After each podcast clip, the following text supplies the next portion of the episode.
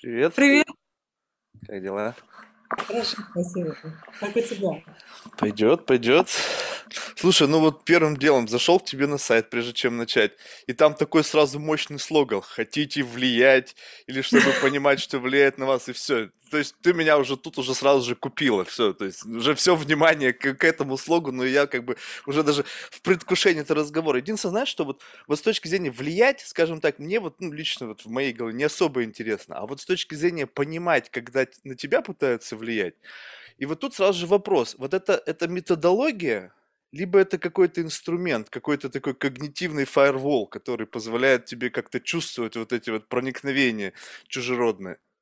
Слушай, ну, по мне, я не могу сказать, что это прям методология, это, наверное, все равно два слоя. Это М, вначале знания, а, которые тебе вообще помогают понимать свои ограничения, свои когнитивные искажения, да.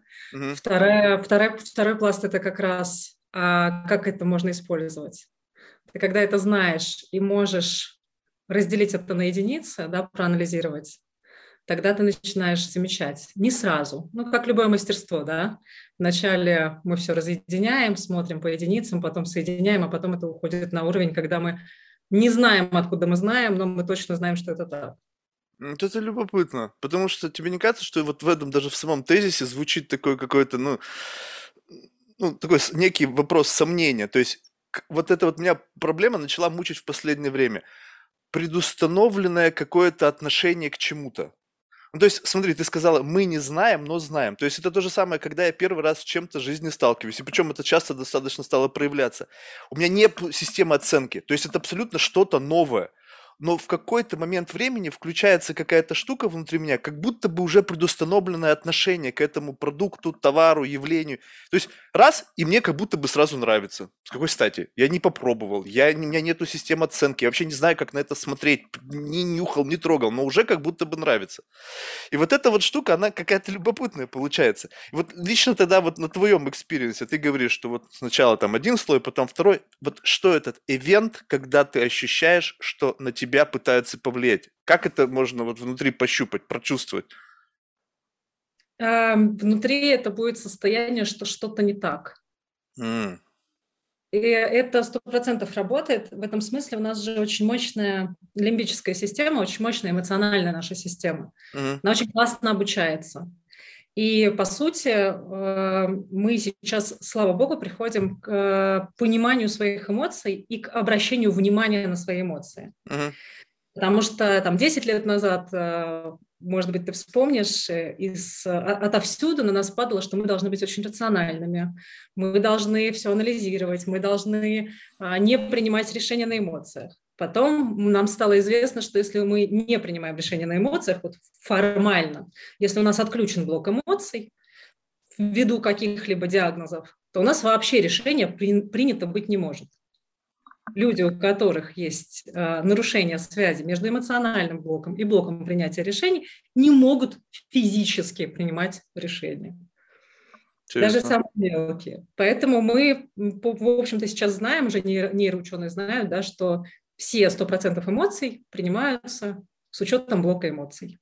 И тогда у нас стоит следующий вопрос. Как так прокачать свое эмоциональное реагирование, чтобы оно было адекватно, чтобы оно предупреждало, потому что это одна из задач, предупредить, что что-то не так, что где-то есть опасность. Да? И чтобы мы, в принципе, могли этим управлять не на уровне «я сейчас чувствовать не буду», а на уровне «а почему я так чувствую? А что здесь происходит? А что я могу с этим сделать?» Слушай, а вот этот вот э, диапазон адекватности, это же тоже какая-то такая горизонтальный слайдер. Ну, то есть, скажем так, что если вот здесь вот тоже с этим поработать, то, в принципе, можно как бы, ну, ко всему быть условно готовым. То есть, и, ну, то есть, можно до такого абсурда себя с какой-то стороны довести. То есть, если вот, ну, сознательно пытаться как бы быть как бы максимально адекватным ну, во всех отношениях, даже когда просто, ну, это настолько сюрреалистично или ужасно, и среднестатистический человек, у него просто начинается как рвотный рефлекс, либо как бы голова начинает кружиться, а ты все еще в этот момент понимаешь, что вот, ну, как бы максимально адекватен. Это же тоже получается какой-то другой экстремум. Ну, то есть, по сути, я сейчас с твоей точки зрения как бы в адеквате нахожусь. То есть я смотрю на эту ситуацию с позиции человека, адекватно оценивающий действительность. Просто мой эмоциональный диапазон, он настолько растянут, что там, где у людей начинается красная зона, у меня еще там 20 этажей вперед. И вот это что? Вот в отношении среднего взгляда на эту ситуацию я как бы уже не совсем здоровый, получается, и я способен принимать решения за пределами какого-то среднестатистического диапазона адекватности. Ну, всегда у нас все зависит от наблюдающего. Для кого-то ты будешь э, адекватным, для кого-то ты будешь холодным, для кого-то ты будешь недосягаемым и так далее. Mm. Для меня, ну, для меня в этом есть кайф э, прокачивать э, свои разные стороны и смотреть, а чего мы еще здесь можем подкрутить, чтобы mm. стало еще лучше. Потому что, по сути, у нас у каждого там есть какая-то главная цель в жизни. Uh-huh. Эта цель – это, в общем-то, постичь счастье. Uh-huh. За счет разных инструментов. Да, у каждого свои инструменты. Uh-huh. И, э, насколько я понимаю, для тебя это тоже один из инструментов, ну, вот, растягивания горизонтали своих там, эмоциональных реакций, uh-huh. чтобы достичь счастья, потому что ну, мы, наверное, хотим оставаться в комфортном для себя состоянии, что бы ни происходило вокруг. Uh-huh, uh-huh наверное, хочется, да. Поэтому здесь, наверное, вопрос твоих личных предпочтений и э, твоего личного подхода к жизни. Ты как бы в этой жизни кто исследователь, игрок там и так далее, да? Ну, это и там, и там интересно побывать. То есть это вот так вот. То есть ты где-то исследуешь, где-то играешь, а где-то не понимаешь, что происходит. Вот любопытно, вот ты, вот, кстати, вот этот вот момент э, интересный. Вот ты сказала, что в зависимости от того, кто смотрит. И получается, вот у меня ну, буквально вот кейс вчерашний, просто как-то он в голове зацепился. Я попытался что-то описать, ну, неважно что, просто какое-то очень такое специфическое ментальное упражнение. И я как бы представил себе его в виде какого, какой-то формы, ну, то есть просто какой-то вот абстракции, и пытался его описывать детально – вот именно это было во мне. То есть я не пытался это продать, я не пытался ни на кого воздействовать, я просто пытался описывать. И дал прочитать просто человеку, ну, чтобы понимать, что я вообще, как бы, вообще, вот это, это вообще написано, это э, мысли, как бы, человека адекватного, либо просто какие-то записки шизофреника, выхваченные из какой-нибудь дурки. И он сказал, что, в принципе, как бы, логика есть, смысл есть, но есть элемент претензиозности. И я подумал, откуда вот это взялось? Ну, то есть я не хотел быть претензиозным. Но это, значит, там есть. Соответственно, другой человек, получается, через вот его вот эти вот когнитивные фильтры, это пошло. И у него это где-то зацепилось. И вот тут вопрос, это вопрос о нем, либо вопрос обо мне? Это там действительно было? И я просто как бы, может быть, интуитивно, может быть, у меня есть какие-то там, не знаю, там все равно какое-то эго ранится. То есть я, может быть, хотел что-то транслировать, какое-то вот, ну, не знаю, там что-то. И абсолютно не, как бы не ожидая этого, сам это включил в этот коротенький текст, и он это прочувствовал. Либо этого там не было, и просто что-то в нем триггернуло какие-то моменты, что он это на меня стал транслировать. Слушай, это очень интересно. Эм, есть э, такая профессия эм, судебные психолингвисты. Uh-huh. Это приходит э, специально обученный человек, это чаще всего филологи и там с психологией связанные или психолингвисты, собственно. Uh-huh. И они анализируют тексты, насколько, например, там есть пропаганда, насколько там есть запрещенные влияния. Uh-huh. И вот они, наверное, могут сказать в каждом конкретном случае, это как бы есть там или нет этого. А здесь мы сейчас говорим с тобой все равно абстракциями, поэтому uh-huh. Я бы сказала, что там как может быть претенциозность, да, ты ее туда дал, и тот человек прочувствовал, так может и не быть, но его триггернуло какое-то там слово, фраза, идея, uh-huh. и он подумал, что это такое, что это вот так. Uh-huh. Пока, пока не посмотрю, не пойму. Да, но вот понимаешь, вот выглядит так, что как будто бы вся жизнь такая, что все зависит от угла обзора. И в этот момент тогда времени как понять-то? Вот понимаешь, то есть можно уйти в окончательный абсурд и как бы на все смотреть с какого-то вот своего уникального угла, когда у человека совершенно нету желания на тебя влиять. Это событие, оно призвано просто сделать как бы какой-то некий анонс, просто, ну не знаю, как бы знаешь, вот, ну, бывает так редко, наверное, но в последнее время, ну, все равно есть, наверное, люди просто как-то вот настолько радостны и довольны происходящим, что они просто вот как бы этим делятся. У них нет задачи на тебя. Ну просто вот как бы, знаешь, душа поет, говорится. Вот раз и вот если быть максимально, как бы, вот, знаешь, таким, наверное, пессимистичным или не скептическим настроенным, то ты в каждом таком, даже каком-то радостном ивенте можешь находить попытку воздействия. И вот как вот здесь вот сохранять-то вот эту вот, как бы, ну, не знаю, какую-то очень тонкую грань как бы на позиции наблюдателя, не будучи как бы мудаком и каждый раз во всем пытаться найти какой-то скрытый смысл, либо чувствовать вот когда это искреннее, вот что-то такое, что как бы это не воздействие, это просто плавное течение информации. Слушай, ну это все равно постоянная подкрутка своего, знаешь, стеклышка, которое, через которое ты смотришь mm-hmm. на реальность и пытаешься эту, пытаешься эту реальность прощупать. И у тебя все равно не будет, э, я думаю, что не будет каких-то вот прям универсальных правил, а, либо там полное доверие миру, либо полное недоверие миру. У тебя все равно всегда а, будет адаптация к человеку, к событиям, к обстоятельствам, прощупывание, получение обратной связи. Мы так обучаемся. Мы, мы супер комплексные. Ты, uh-huh. я, все остальные люди. Uh-huh, uh-huh. Невозможно придумать а, стопроцентно работающие правила для всего и для каждого. Только в исследовании, только в, каждо, в каждодневном обучении. Но чем больше у тебя прокачано э, внутренних разных штук, пусть это будут слои, ресурсы, ментальные модели, тем легче тебе потом смотреть, расширять, в общем-то, свою территорию. Потому что если у тебя есть понимание своих эмоций, да, если у тебя есть понимание, там, здесь у тебя грусть, здесь грустинка, а здесь ёкает почему?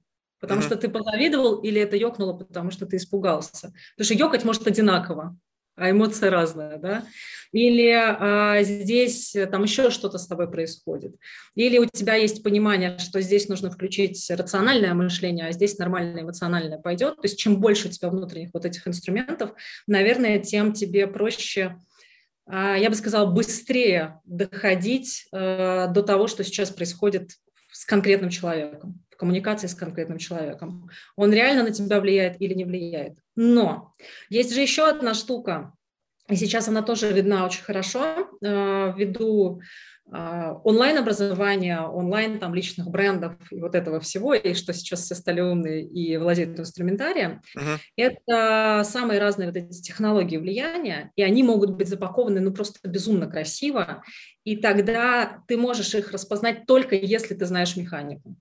Либо когда она уже в тебе живет, и ты вдруг как-то просто ее раз... прочувствовал, что так, а это откуда тут взялось? Угу. Это так же, как э, политтехнологии. Вот э, буквально на днях с коллегой общалась, он как раз э, поли- в политике. Угу. Если ты понимаешь, как это работает, ты видишь все эти, все эти влияния. Но если ты не понимаешь, ты можешь видеть только красивую картинку. Еще угу. раз, сейчас мы уже больше знаем, мы уже больше видим, мы понимаем, ага, он вот такое движение сделал, там, или он навстречу со своим оппонентом привел собаку, зная, там, что у нее страх ну, понятно, что происходит, да, вот, ну, а 20 лет назад не знали и верили всему, там, или 30 лет назад, 40, да, наши родители. То есть знание в целом – это такая точка для того, чтобы чуть лучше видеть э, реальность.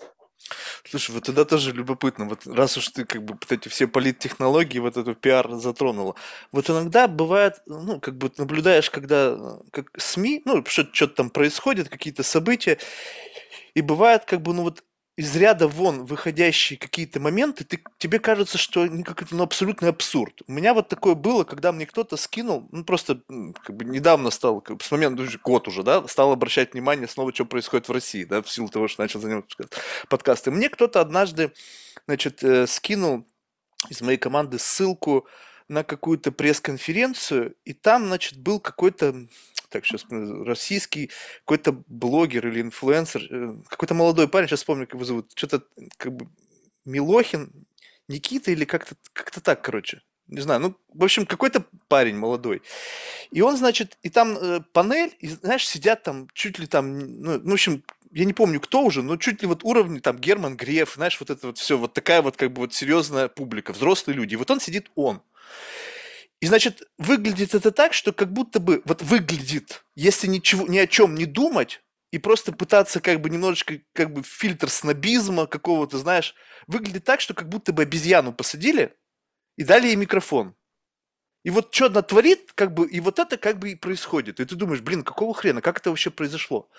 Потом, если вот чуть-чуть как бы степ-бэк сделать, то кажется так, что представим себе, что есть какой-то, какая-то целевая аудитория. Ну, условно, какие-то люди, которые именно вот на такую репрезентацию мысли, что-то у них триггернется. И можно взять человека, который даст ровно то, что нужно этой аудитории. И он просто должен, как бы, даже, ну, то есть он, там даже не было речи, там просто была какая-то нарезка из каких-то каких вот фраз, просто вот солянка сборная, она даже не имела никакой в себе логики, там были сплошные сигналы. То есть язык это высовывание, знаешь, там под, подыгрывание вот этой конспирологии. То есть просто набор каких-то вот, вот отрезков.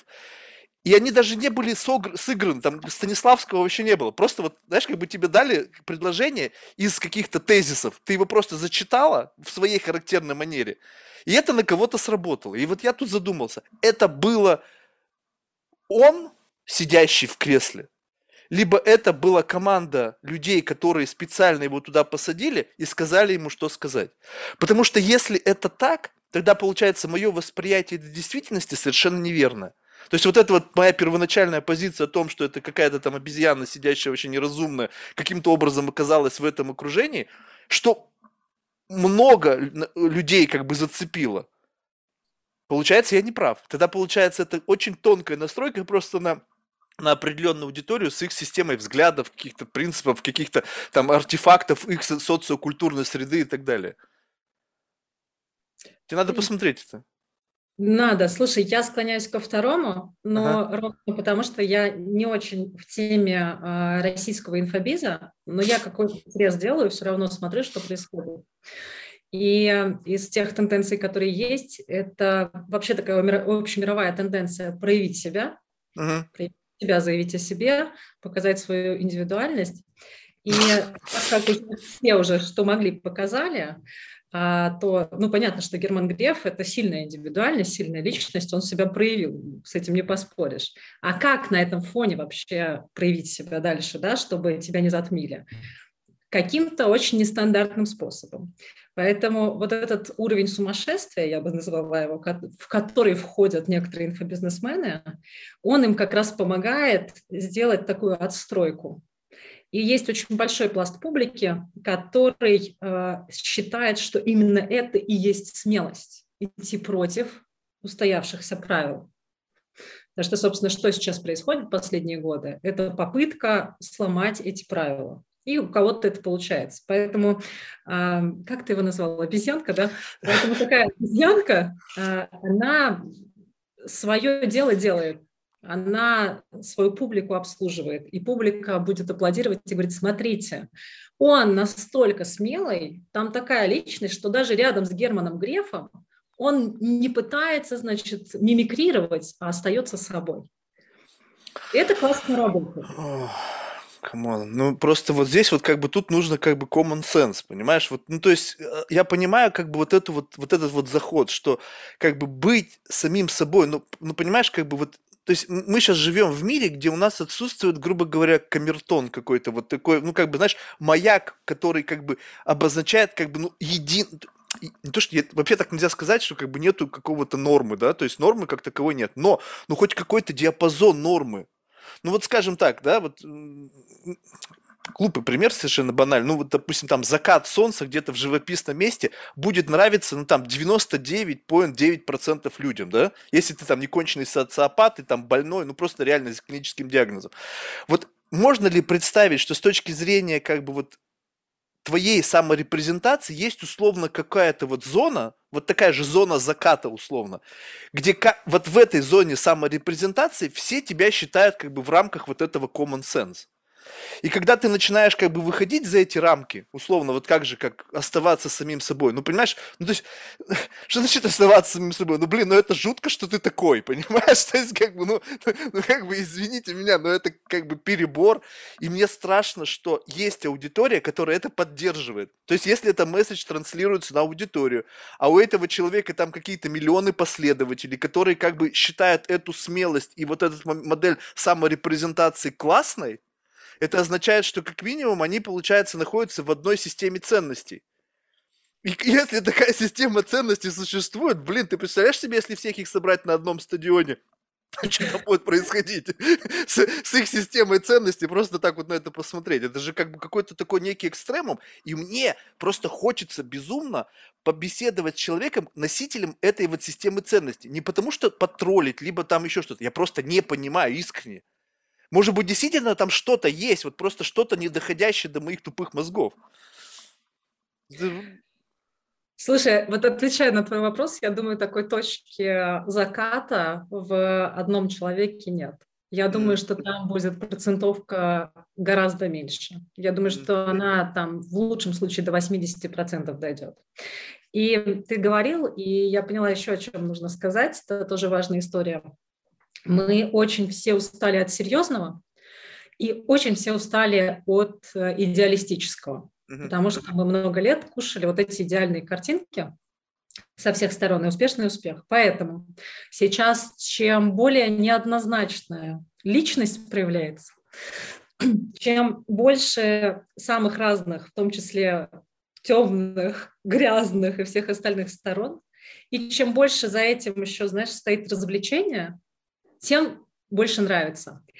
А одному пласту. А есть еще одна хитрая вещь. Э, она про то, что другой пласт, который, которому будет не нравиться, он будет смотреть, он будет вникать, потому что ему нужно будет потешить себя, почесать, знаешь, когда чешется, и найти еще больше подтверждений, почему этот э, парень обезьянка. И это будет вот бесконечно. И тем самым, по сути, э, можно закрывать очень много публики вот это у меня и была такая теория, знаешь, я не знаю, я ее пару раз озвучивал, что как бы э, логика такая, когда идет построение вот этого искусственного аватара, ну, скажем так, что есть какая-то там продюсерская группа, которая четко изучила потребности mm-hmm. аудитории, все эти хайпы, они говорят, так, вот у нас есть там плюс-минус такой пластичный материал, давайте мы из него слепим. И как сделать, допустим, так, представь себе миллионы людей, да, и, скажем так, как сделать так, чтобы они почувствовали какую-то, не знаю, немножечко гордость за самих себя. Вот, скажем так, вот ты убогий, кривой, косой, ну какой-то такой, знаешь, может быть, там неудачник по жизни. Вот что тебе нужно сделать, чтобы ты почувствовал хоть сколько-то вот ощущения достойности своего существования? Показать кого-то, кто еще более падший, чем ты чтобы ты в этот момент сказал, ну это вообще конченый идиот. Вот я все-таки еще что-то могу. И вот такое ощущение, что эта схема стала проявляться вот как бы вот в инфосреде, что вот до такого экстремума стали доводить ситуацию, когда люди кайфуют от того, что это ну настолько тупо, что это даже прикольно, понимаешь? То есть, ну это же как вот почему вот в эту сторону пошло. То есть это легче, Почему, вот, допустим, меня, ну, э, я могу туда сходить, как бы это нормально, да, посмотреть на какую-то, ну, не знаю, такую срежиссированную глупость до такой степени, что это настолько упрощено, что это просто, знаешь, такое ощущение, что как бы ласкает твои мозги, но как-то по-особенному. Не напрягая их, но как-то прикольно. Как бы, знаешь, на массаж мозговой сходить, приятный такой. А другой экстремум, это когда, чтобы кайфануть, тебе нужно настолько напрячь мозги, ну, прям вот настолько, на уровне прям вот выключения. И только вот в таком режиме максимальной сконцентрации ты можешь выхватить какую-то сложную концептуальную мысль, но зато ощущение намного кайфовее. То есть, как бы, если говорить о том, что как бы это условно массаж и тебе просто приятно, либо это такой оргазм после тяжелого, знаешь, какого-то такого полового акта, такого прямо, знаешь, как горилла фак, вот, и вот бам, и там что-то выстреливает. И вот это как бы две такие, как бы, э, два экстремума с точки зрения вот того, чего сейчас кормят, чем сейчас кормят. Кормят вот этим сверх каким-то интеллектуальным наслаждением очень мало, потому что, скорее всего, люди просто не готовы туда идти, потому что тяжело, что-то думать надо, напрягаться. И поприятнее просто бросить кости, чтобы тебе там что-то помассажировали в мозгах, и ты какой-то, какой-то такие легкие сенсации словил. И такое ощущение, что этого достаточно. Слушай, ну э, про вот эту э, компенсацию себя через другого, угу. это действительно это очень много. Я думаю, оно случается, потому что люди не выдерживают своей неидеальности. Почему?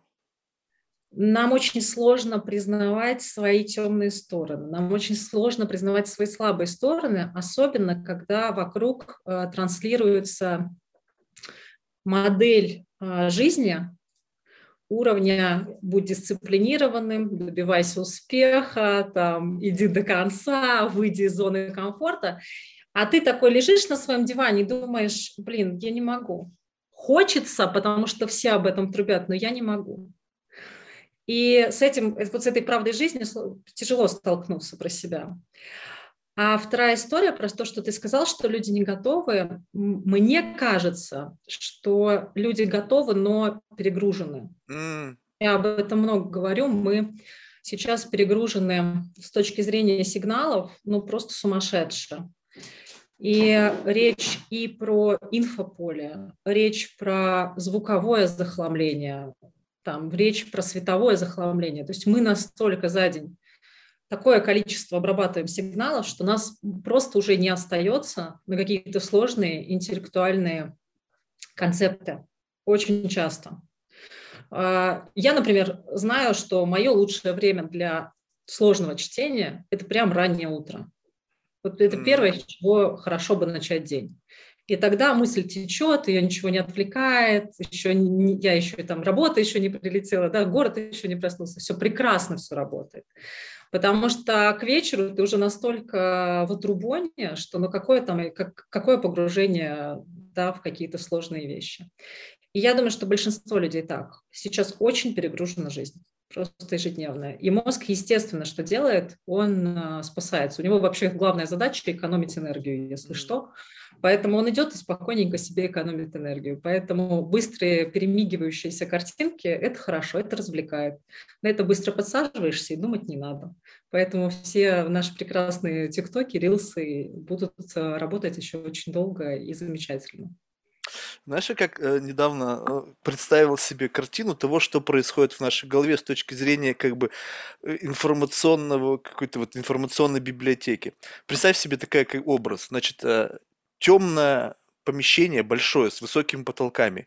И как бы вот стеллажи стоят по обеих сторон, набитые книгами. Вот это знание, условно, та, информа, та информация, которая каким-то образом в тебя зашла. И вот эти вот стеллажи огромные, они как бы по обе стороны и уходят в темноту. Ну, то есть это не без, какая-то, это бесконечность условно, но она ограничена просто световой зоной. То есть это не просто какая-то там действительно бесконечность, это просто вот темнота, допустим, там, не знаю, 4 стеллажа. У каждого разное количество этих стеллажей. У кого-то, кто больше информации, у него там может 50 этажей, и потом темнота. Так вот, по одной стороне стеллажи стоят с информацией, которую ты туда положила, и она систематизирована. Ну, то есть там есть какой-то алфавитный указатель, тематический указатель. А в другой стороне это хаос. Это книги, которые просто пишутся все подряд. Вот просто, знаешь, и, допустим, у книги есть там, ну, допустим, 400 страниц, такой блокчейн, знаешь, 400 страниц просто шума записали, следующая книга, и пошло-поехало. И вот удивительно, что в какой-то момент времени, и, и, и кажется так, что это абсолютно не систематизированный набор знаний, там нет алфавитного указателя, просто шум. Но в какой-то момент времени что-то тебя триггерит извне, и твой мозг находит вот эту запись, которая в тебя влетела совершенно случайным образом и выхватывает. И ты думаешь, блин, да как так-то? Ну как я об этом знаю? Как я слышал это имя? Я вообще... Пер... Ну, то есть вот как? Но это в во мне сидит. И такое ощущение, что это занимает какую-то ячейку памяти. Ну, понимаешь, да? То есть, если эта информация как-то сторится во мне, пусть она там занимает какую-то долю информации, и вот получается, что это влетает, записывается и остается. И совершенно бесконтрольно для меня. Потому что если бы это было контрольно для меня, это было бы на стойке справа, в систем, системным указателем и с четким пониманием, как это там появилось я бы знал, зачем, почему я сюда это записал и так далее. И вот этот вот как бы такой как бы как бы обезоруженность перед информационным потоком меня заставляет думать, а как? И вот то, что ты делаешь, по сути, отвечает на вопрос, как сделать так, чтобы вот этот вот информационный поток, который в тебя приходил, постоянно шел в полку вправо, там было все систематизировано. То есть любая данная, которые, данные, которые поступают ко мне, они бы сразу же был какой-то тег, так, это пришло ко мне почему, надо мне это нет. Если не надо, то это и не попадает на полку слева. Вот просто хлама, зачем мне этот хлам копить? На всякий случай, вдруг там когда-то в жизни мне с этим придется столкнуться, а нафига? А, ты сейчас говоришь о какой-то э, очень идеальной картинке, которая не может случиться. Ну, примерно никогда. То есть вообще никакой методологии, вообще. чтобы вообще вот прямо вот на экране каком-то когнитивном фаерволе всплески, что что-то пошло, и ты моментально фокусируешься на том, что вот пытается проникнуть вот за эту какую-то фризон, невозможно сделать. Нет, у нас э, большинство процессов вообще происходит на уровне э, неосознаваемом, на уровне подсознания. И иногда каким-то удивительным образом. А память вообще самое сложное явление нашей психики. Mm-hmm. И э, очень много сейчас ее изучают, мы чуть лучше уже знаем, мы понимаем, там, как она переходит с краткосрочную в долгосрочную. И тем не менее, ученые говорят, что вот чем больше мы знаем, тем меньше мы знаем. Это вот, вот чистая правда. Но э, это удивительно, действительно. Ты мог посмотреть фильм когда-то в детстве, вообще не понять, что там происходит, не запомнить ничего, и потом он откуда-то из глубины твоих нейронных сетей почему-то 30 лет спустя вылезает или 20 лет спустя. И это феномен, который мы сложно можем объяснить.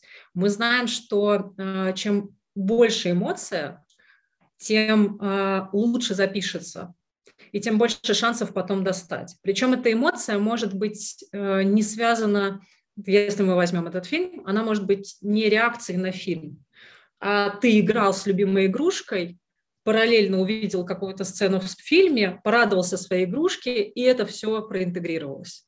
И вот ты запомнил фильм, хотя он вроде как к тебе отношения никакого не имел. В этом смысле это все настолько комплексно, настолько закручивается в какой-то абсолютно нераскручиваемый пока что клубок, что невозможно вот так, знаешь, всю свою библиотеку вычистить. И, может быть, это хорошо, потому что, с другой стороны, ведь очень много вещей, которые в тебя попадают, но к которым ты еще не готов. И они тебе потом дадут сформировать твой э, алфавитный указатель, ну, то есть благодаря вот этому хаосу ты сможешь дальше строить свои стеллажи. Потому что... Не, у меня это обезьянник. Я туда все, что да? я не понимаю и к чему я не готов, у меня такая, знаешь, в голове картинка. Представь себе такое, знаешь, как бы камера хранения, только с прозрачными стенками, и там всякое зверье сидит, вот с которой я пока не готов в себя впустить. Я вечером сажусь и на них смотрю, знаешь, вот думаю, вот это готово, или вот насколько это меня изменит.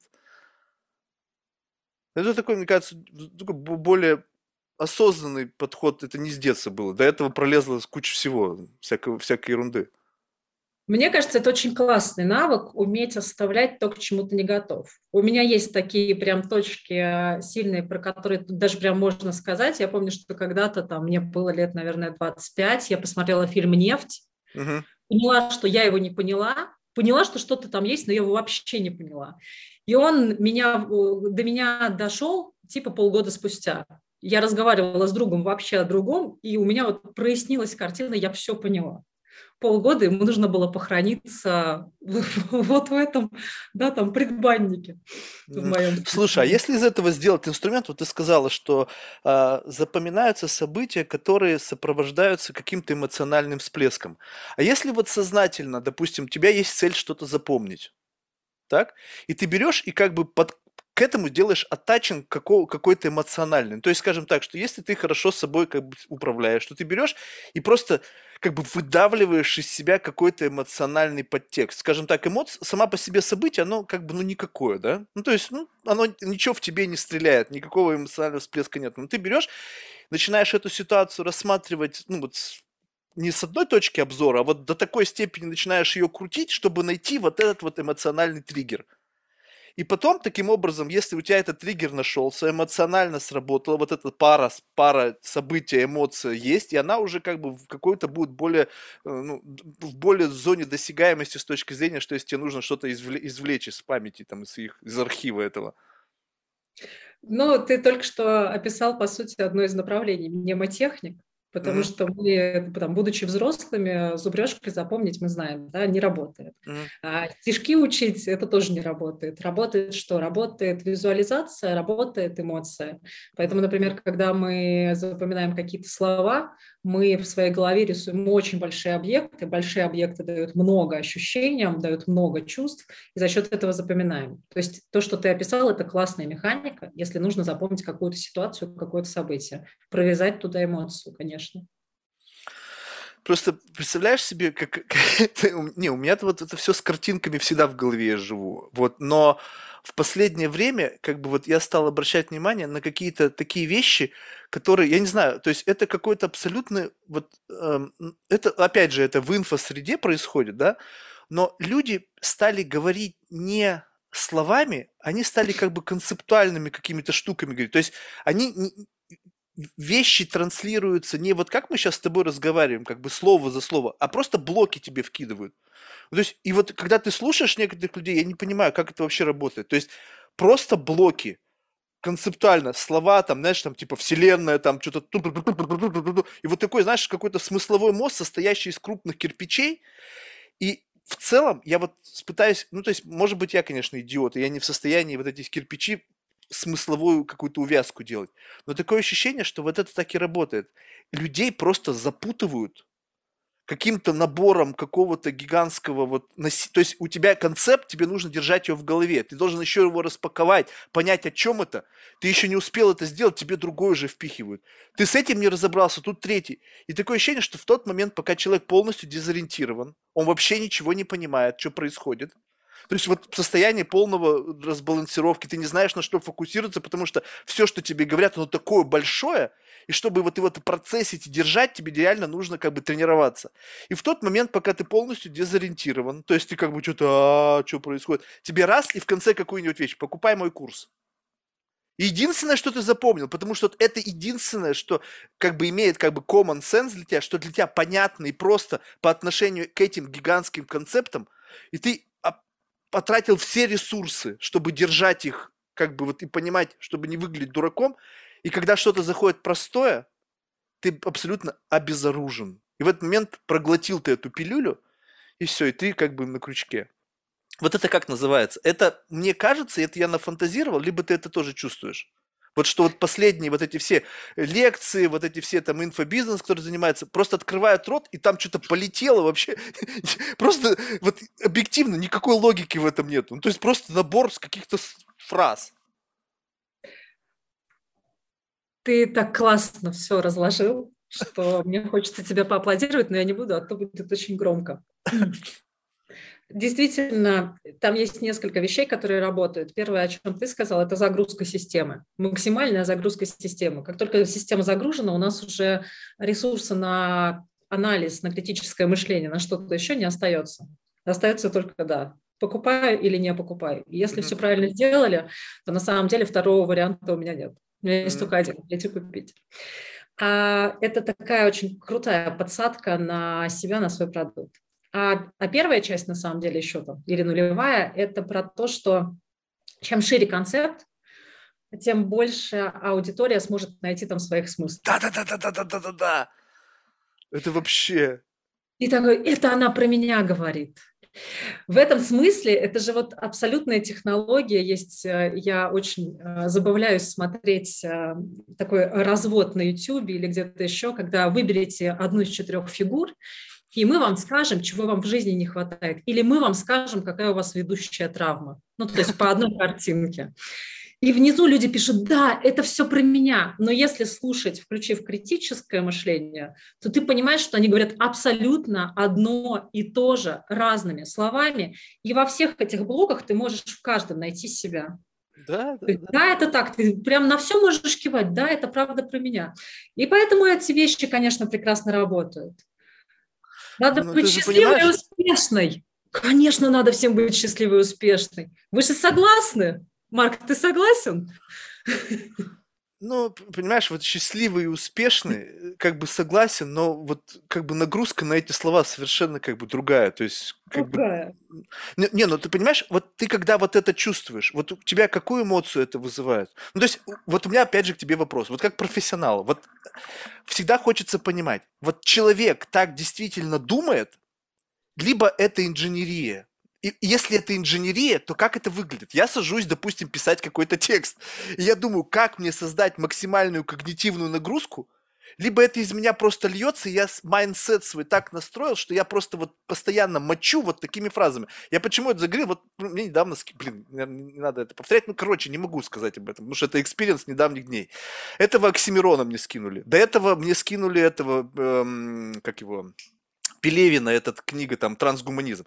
Там все на этом построено. Там набор просто концептуальный, как шашлык, нанизано все, и ты на этом шашлыке найдешь вообще все, что угодно для тебя, кто бы ты ни был, веган ты не был, там мясоед, ну ты, ты съешь там, там на нем есть все.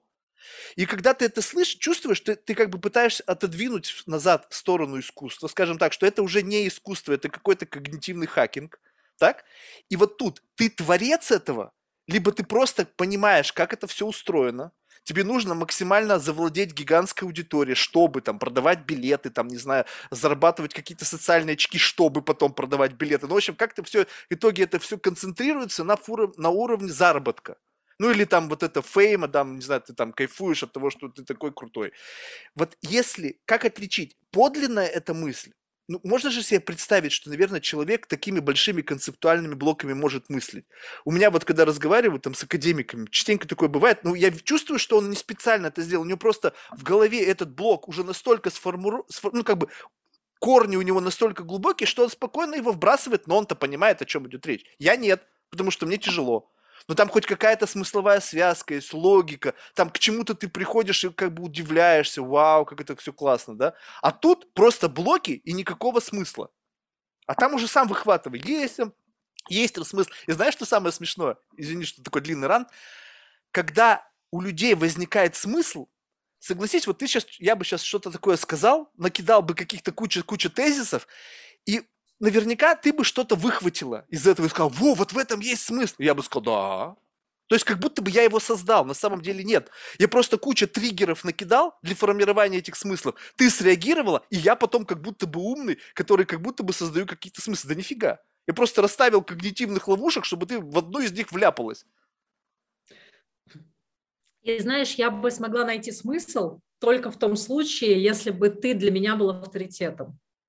Mm.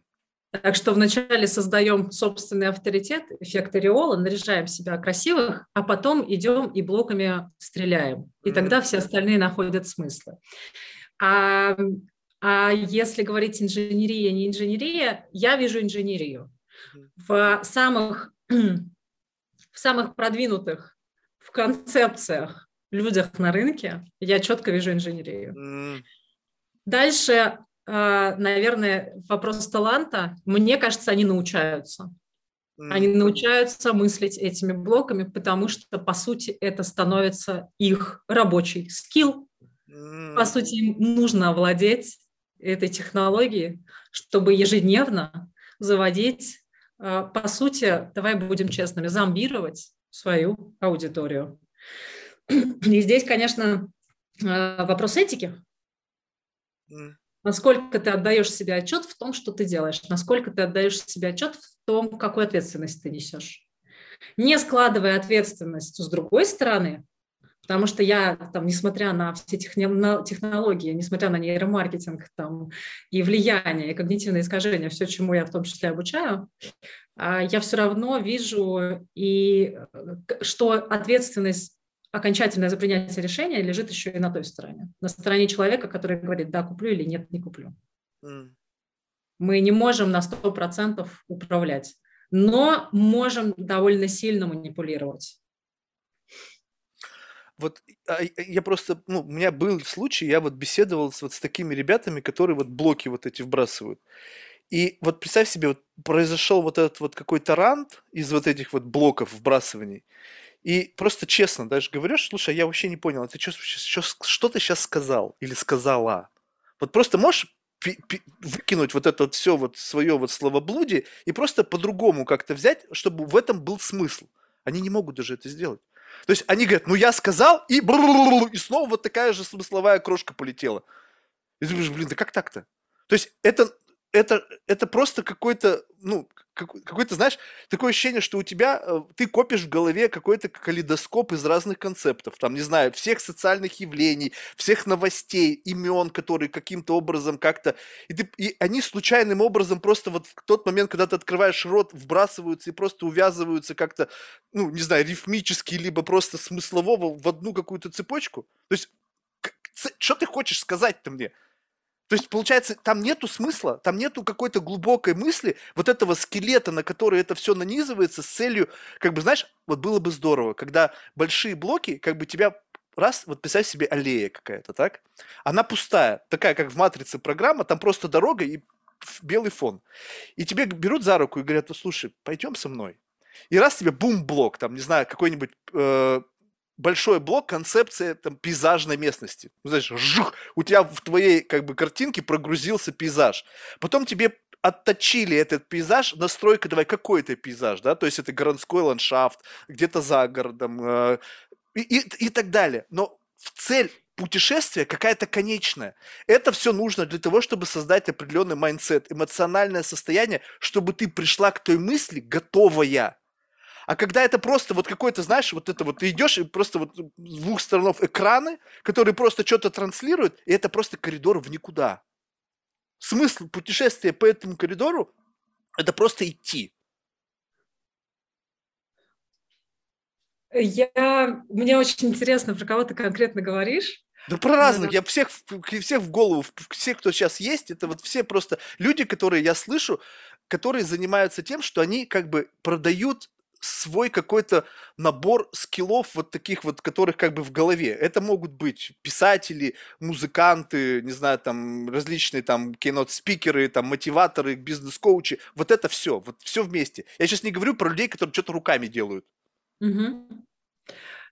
Есть э, такая очень базовая технология, когда мы берем, пишем смыслы, которые должны все-таки ощутить а, наши клиенты или наша аудитория, mm-hmm. берем все возражения, которые могут возникнуть на пути к продаже нашего продукта, mm-hmm. и вот эти штуки запаковываем в концепты, достаточно mm-hmm. широкие, чтобы внутри этих концептов все-таки человек ну, как бы не просто прошел, как ты говоришь, по коридору, а прошел каждый раз, нанизывая какое-то понимание про себя.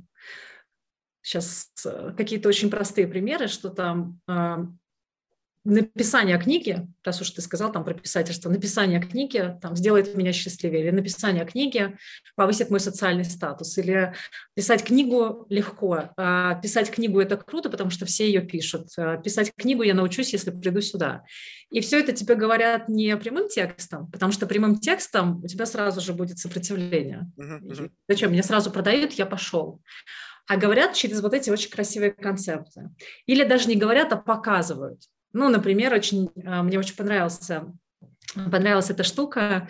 Одна из э, инфобизнесменок, э, девочка уже достаточно богатая, э, показывает себя в сторис, как у нее утром не до конца смыта тушь.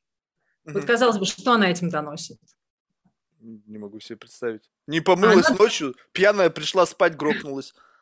Она доносит, это важно, она доносит до своей аудитории, она с ней соединяется. Она а что доносит-то? Она показывает, что несмотря на то, что я такая великая, умная, богатая, успешная, я вообще такая девочка, как и вы. Я могу иногда полениться и не смыть свою тушь с глаз. Поэтому, но я не буду стесняться этого, я просто выхожу к вам, какая я есть по утру. Понимаешь? И она об этом не говорит, вот что прекрасно. Но это считывается ее аудиторией. Большой ли это концепт? Мне кажется, достаточно большой, чтобы там много всего для себя уловить.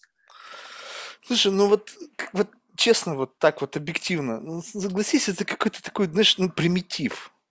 Ну, то есть, ну и что?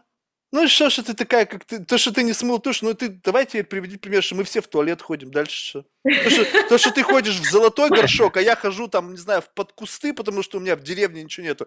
Как бы, знаешь, нас с тобой это вообще не сродняет нисколько. Ну, как-то так это все, знаешь, вот, ну, вот, вот в этом ты как бы и меня и забавляет это, понимаешь? И вот эта гордыня, связанная с тем, что мы чем-то манипулируем, хотя вы делаете совершенно примитивные какие-то вещи, какие-то там, не знаю, ну, то есть, ну, еще, ну, вот, вот почему это вообще должно хоть сколько-то кого-то трогать, что там кто-то не смыл тушь? Да срать я хотел вообще, какая разница?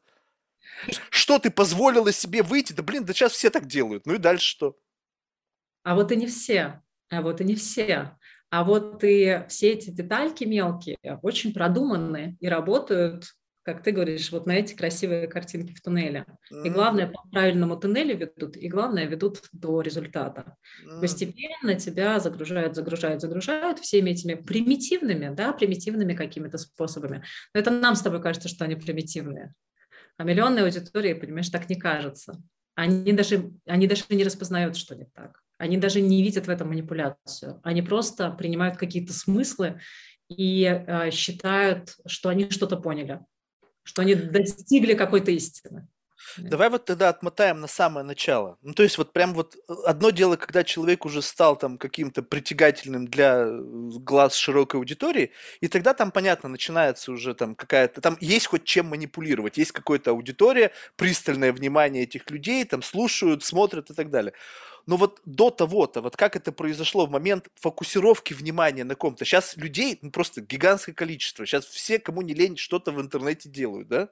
То есть расфокусировка бешеная, но как-то вот в таком хаосе информационном, да, появляются люди, которые каким-то образом э, на себя обращают внимание. То есть вот, вот in the first place, да, вот как им удается э, обратить на себя взор, вот что это? Вот это какой-то, ну не знаю, это, это какой-то перебор, опять какой-то через экстремум? А, все входят по-разному. Из а, свежезашедших чаще всего это старая гвардия вводит новых персонажей. М, за руку. Познакомьтесь, это Петя.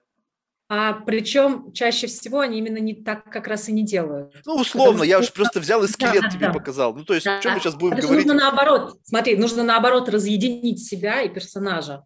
Mm-hmm. У тебя уже есть какая-то репутация, она не всегда хорошая, и ты уже как бы такой outdated. Mm-hmm. Ты уже не котируешься на рынке. Поэтому нужно ввести нового персонажа и потихоньку забрасывать, что вот она училась у тебя там, или ты знаком с ней, или, но, ты, но ты ее не продюсируешь. Это не показывается наружу. Mm-hmm. И так постепенненько растят э, экспертов, растят э, аватаров новых. Да, очень удобно. Старая гвардия по-разному заходила. Кто-то через действительно таланты, кто-то через пиар, кто-то через э, какие- какие-то оригинальности своей личности.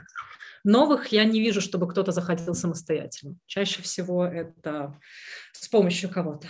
Слушай, а вот это, кстати, любопытно. Посмотри, вот, допустим, действительно, если говорить там про старую гвардию, да, то есть нужно понять, какую мы вообще оцен... Э, как бы возрастную сейчас делаем категорию, да, называя старой гвардией.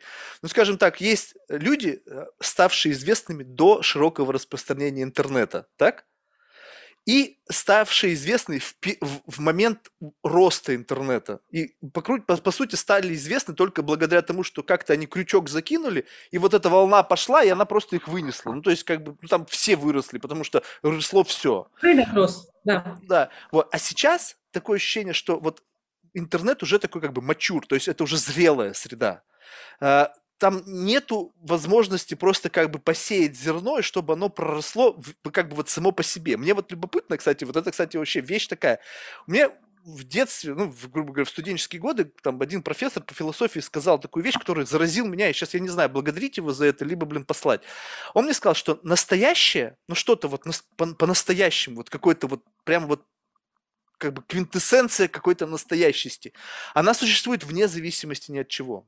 Ну, то есть, скажем так, что вот там какая-то вот мега загруженная среда, ты туда бросаешь зернышко, вот эту эс, капельку, эссенцию настоящую, и она прорастет гигантским дубом вопреки всему. Вот это была такая какая-то заложенная концепция.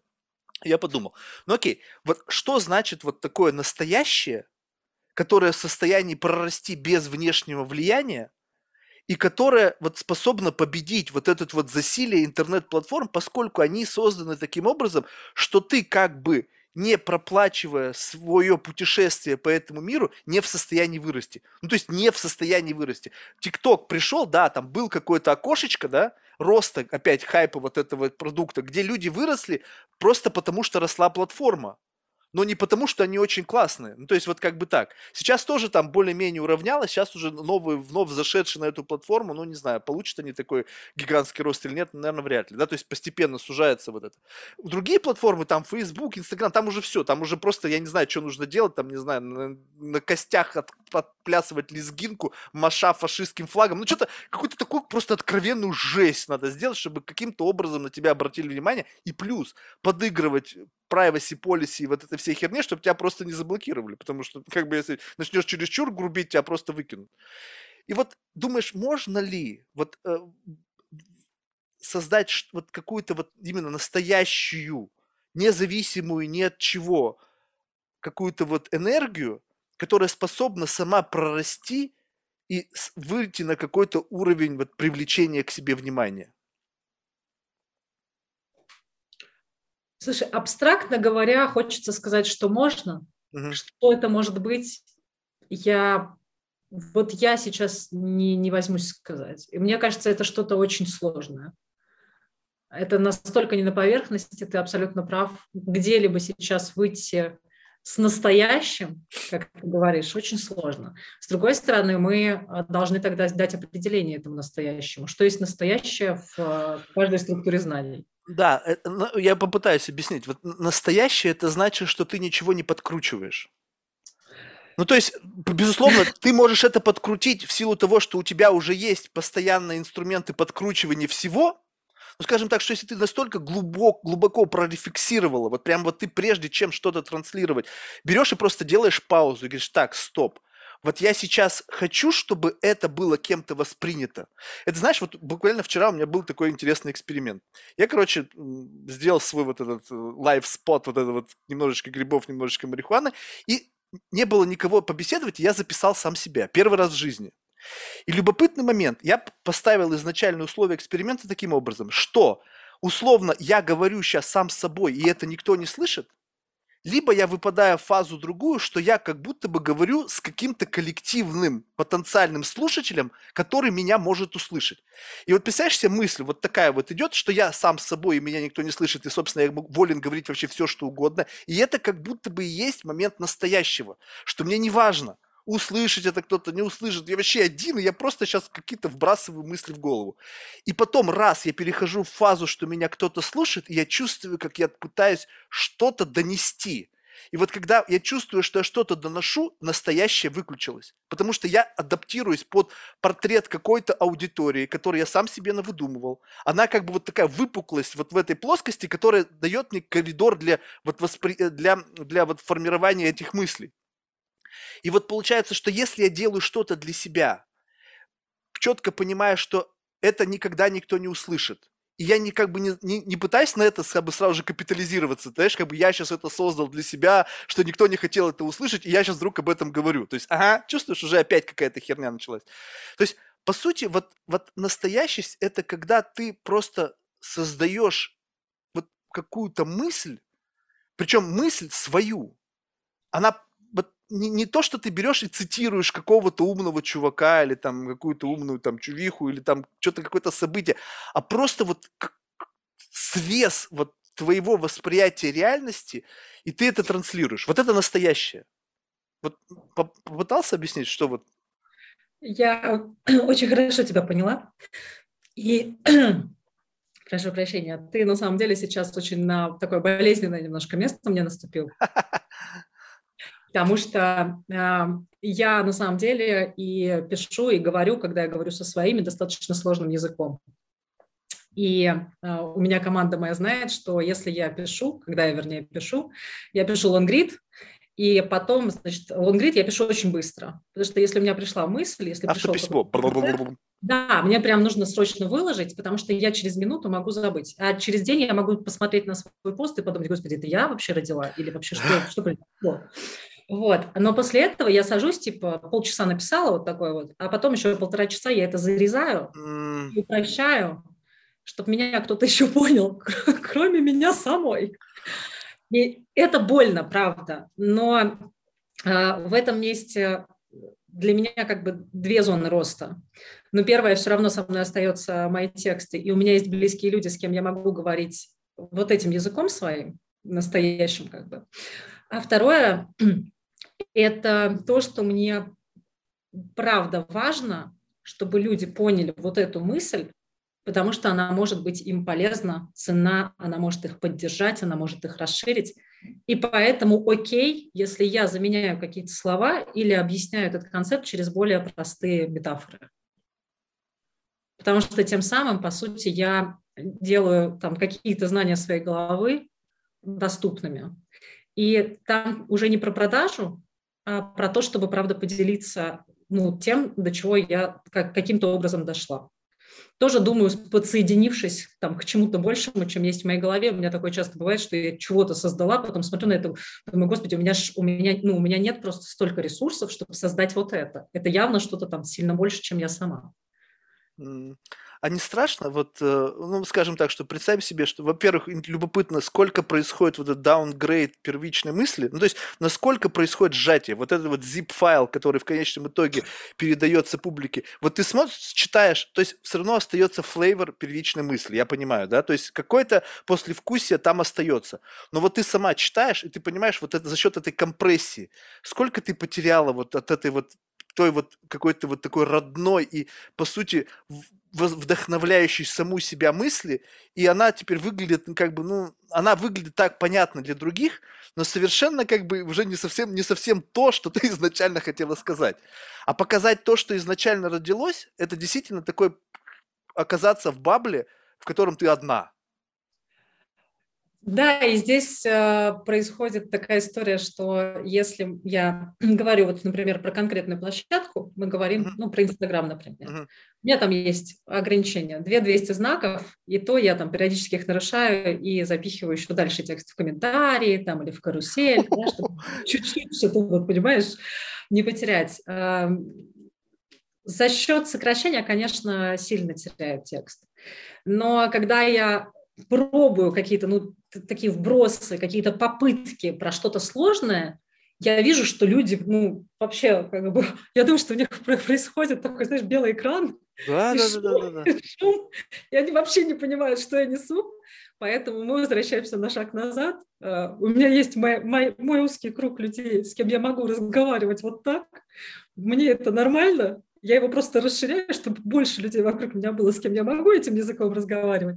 Но да, есть другие люди, которым тоже важно, но они, они пока не могут там. То есть э, зона, ближайшая зона развития, мне очень понравилось, ты про полки говорил. Ты не можешь с первой полки зажечь пятую. Понимаешь, тебе нужно вторую построить, там третью, четвертую, и только тогда ты будешь готов пятую строить. Uh-huh. Вот люди не могут сразу шагнуть туда, где у них до этого нет пластов знаний или пластов понимания. Слушай, а вот это любопытно. Вот смотри, вот, э, вот понимаешь, вот я недавно это стал испытывать, и это удивительно. Вот, э, причем это как бы, ну, такой практика, опять же, беседы один на один. Представь себе, что твой лонг-рид – это как раз-таки попытка подвести к той мысли и как раз-таки построить эти вот полки, да, то есть первую, вторую, третью, чтобы у людей было достаточно информации, чтобы понять, какую в конечном итоге ты мысль доносишь. А, а, а как часто бывает, что ты просто озвучиваешь как, вот что-то с последнего ряда, ну, то есть то, о чем ты изначально ты хотела сказать, и человек говорит, я тебя понял. Ты говоришь, не-не-не, я сейчас тебе объясню. Ты начинаешь объяснять, и говорит, не, я тебя понял. Ты, и потом говоришь, а что ты понял? И он говорит тебе ровно, слово в слово, ну, я условно говорю, да, то, что ты хотела сказать на последней полке. Вот такие ситуации бывают? А, вот с теми бывает. людьми, с которыми ты говоришь, что я могу быть сама с собой, условно. А, бывает редко, когда я не получаю достаточного эмоционального отклика угу. на мою, как мне кажется, гениальную мысль. И тогда я начинаю ковырять. И пытаюсь выяснить, на самом деле, не столько, что он понял, понял он или нет, сколько, а, почему у тебя другой эмоциональный отклик. Почему тебя потрясает эта мысль так, как потрясает она меня. Да. А что, вот это, кстати, что? Это означает, вот в этот момент ты что чувствуешь? Э, просто я сейчас, у меня есть такое тоже, я такое частенько испытываю на себе, и вот это, это что? Это означает, что наша с тобой мысль в, в этот момент времени для этого человека кажется простой? Что как бы он, это, это для него этап уже прожитый, и либо его мозг настолько пластичен, что он как бы способен вот такой вот как бы, знаешь, абсолютно не напрягаясь, подобную себе мысль представить? Хороший вопрос. А, он из той же плоскости, почему, я так понимаю, ты любитель закатов, и почему, например, я могу стоять, смотреть на закат, и у меня в душе просто будет все рваться от вот этой немыслимой красоты uh-huh. и вот этого абсолютно широчайшего ощущения трансценденции и слияния со всем. Uh-huh. А другой будет рядом стоять, смотреть на это и говорить, симпатичненько, да. Что это? Ты вот что думаешь, что это? Вот не, ну, кстати, я сейчас ты с закатом сказал, у меня, кстати, вот это никакой дрожи-то в голосе с закатами нет. Просто это такой пример, который прокатывает с большинством, да? На самом деле я как раз-таки буду человек, который... Это блок, значит, ты использовал, да? Да. То есть я просто как раз-таки человек, который, ну, скажет, ну, прикольно, наверное, да. Просто, понимаешь, я человек такого плана, что если я что-то однажды испытал, это знаешь, как однажды, как бы дважды войди одну и ту же воду нельзя. Ну, то есть самая первая эмоция, она самая как бы вот такая восхитительная. она вау! И в следующий раз это просто уже вау, вау, вау, вау, вау, вау, и потом прямая линия. Соответственно, как бы вот если я чувствую, что вот иногда бывает, ты что-то надрываешься, говоришь, говоришь, говоришь, и ты такой excited, что такая классная мысль в твоей голове, и ты смотришь на человека, и да, он понял. И это не была попытка, знаешь, бывает так, что люди специально, они улавливают свой эмоциональный подтекст, чтобы не показаться, что их тоже торкнуло. Но знаешь, чтобы как бы не оказаться в ситуации, когда ты, ну, как бы проявился. Ну, знаешь, ну, чтобы, ну, знаешь, это такая игра, да? Скажем так, что я хочу, допустим, управлять контекстом. Если я буду эмоционально окрашивать реакцию на твой какой-то вброс, соответственно, я буду говорить, показывать сигналы, что я нахожусь, нахожусь в твоем контексте. И, может быть, это происходило. То есть я в какой-то момент себя поймал. Опа, я был в ее контексте. Сейчас, если я проявлюсь и скажу, вау, какая крутая мысль, Соответственно, я дам какой-то тебе некий как бы power, да, то есть ты управляешь ситуацией, ты как бы меня сейчас только что под своему по лабиринту фавла повела, показала какой-то артефакт, и я все, я в восторге. Я беру и как бы замалчиваю. Я, я понимаю, что как глубоко ты. Для меня это как бы некий zero. То есть вот в этот момент, когда ты что-то обозначил, я понял, что это ground zero. Вот здесь ты, вот на такой глубине понимания проблемы. Я должен быстренько себя откалибровать, подкручиваю себя на этот zero, но не даю тебе знака, что я как бы там и делаю что? Я беру и дальше делаю еще больше абсурд. То есть вот какова бы ни была абсурдная вот твоя идея, либо она настолько закручена, я даю возможность еще сделать шаг вперед в глубину. И таким образом что? Получается только, что я искусственно взял и тебя из твоего контекста перетащил в свой. И если ты проявилась, что вот эта мысль excited, то если я ее еще углублю, то ты будешь еще больше excited, и что ты обо мне подумаешь? Блин, он еще лучше, чем я думает.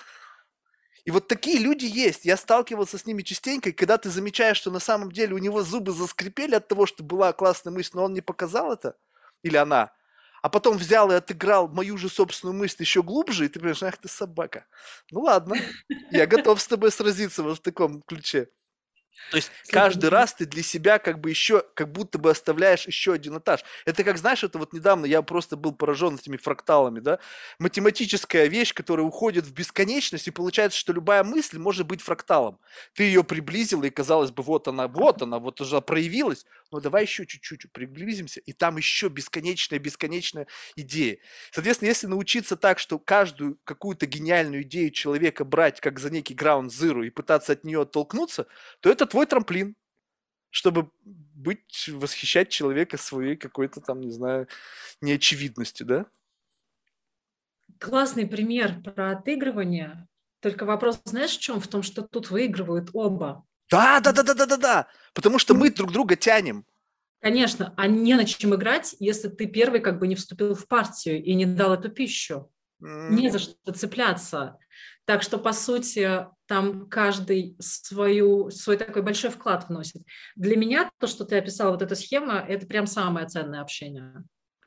Когда человек не просто принял мою мысль и похлопал меня по плечу и сказал, ну ты молодец, красава. Нет. А когда он пошел дальше, задал вопросы, что-то вбросил, и мы, цепляясь друг за друга, идем, идем, идем на эту глубину и выходим совершенно с, вообще с новым пониманием. Вот это тогда получается магия. А почему люди не любят в такие вот разговоры входить?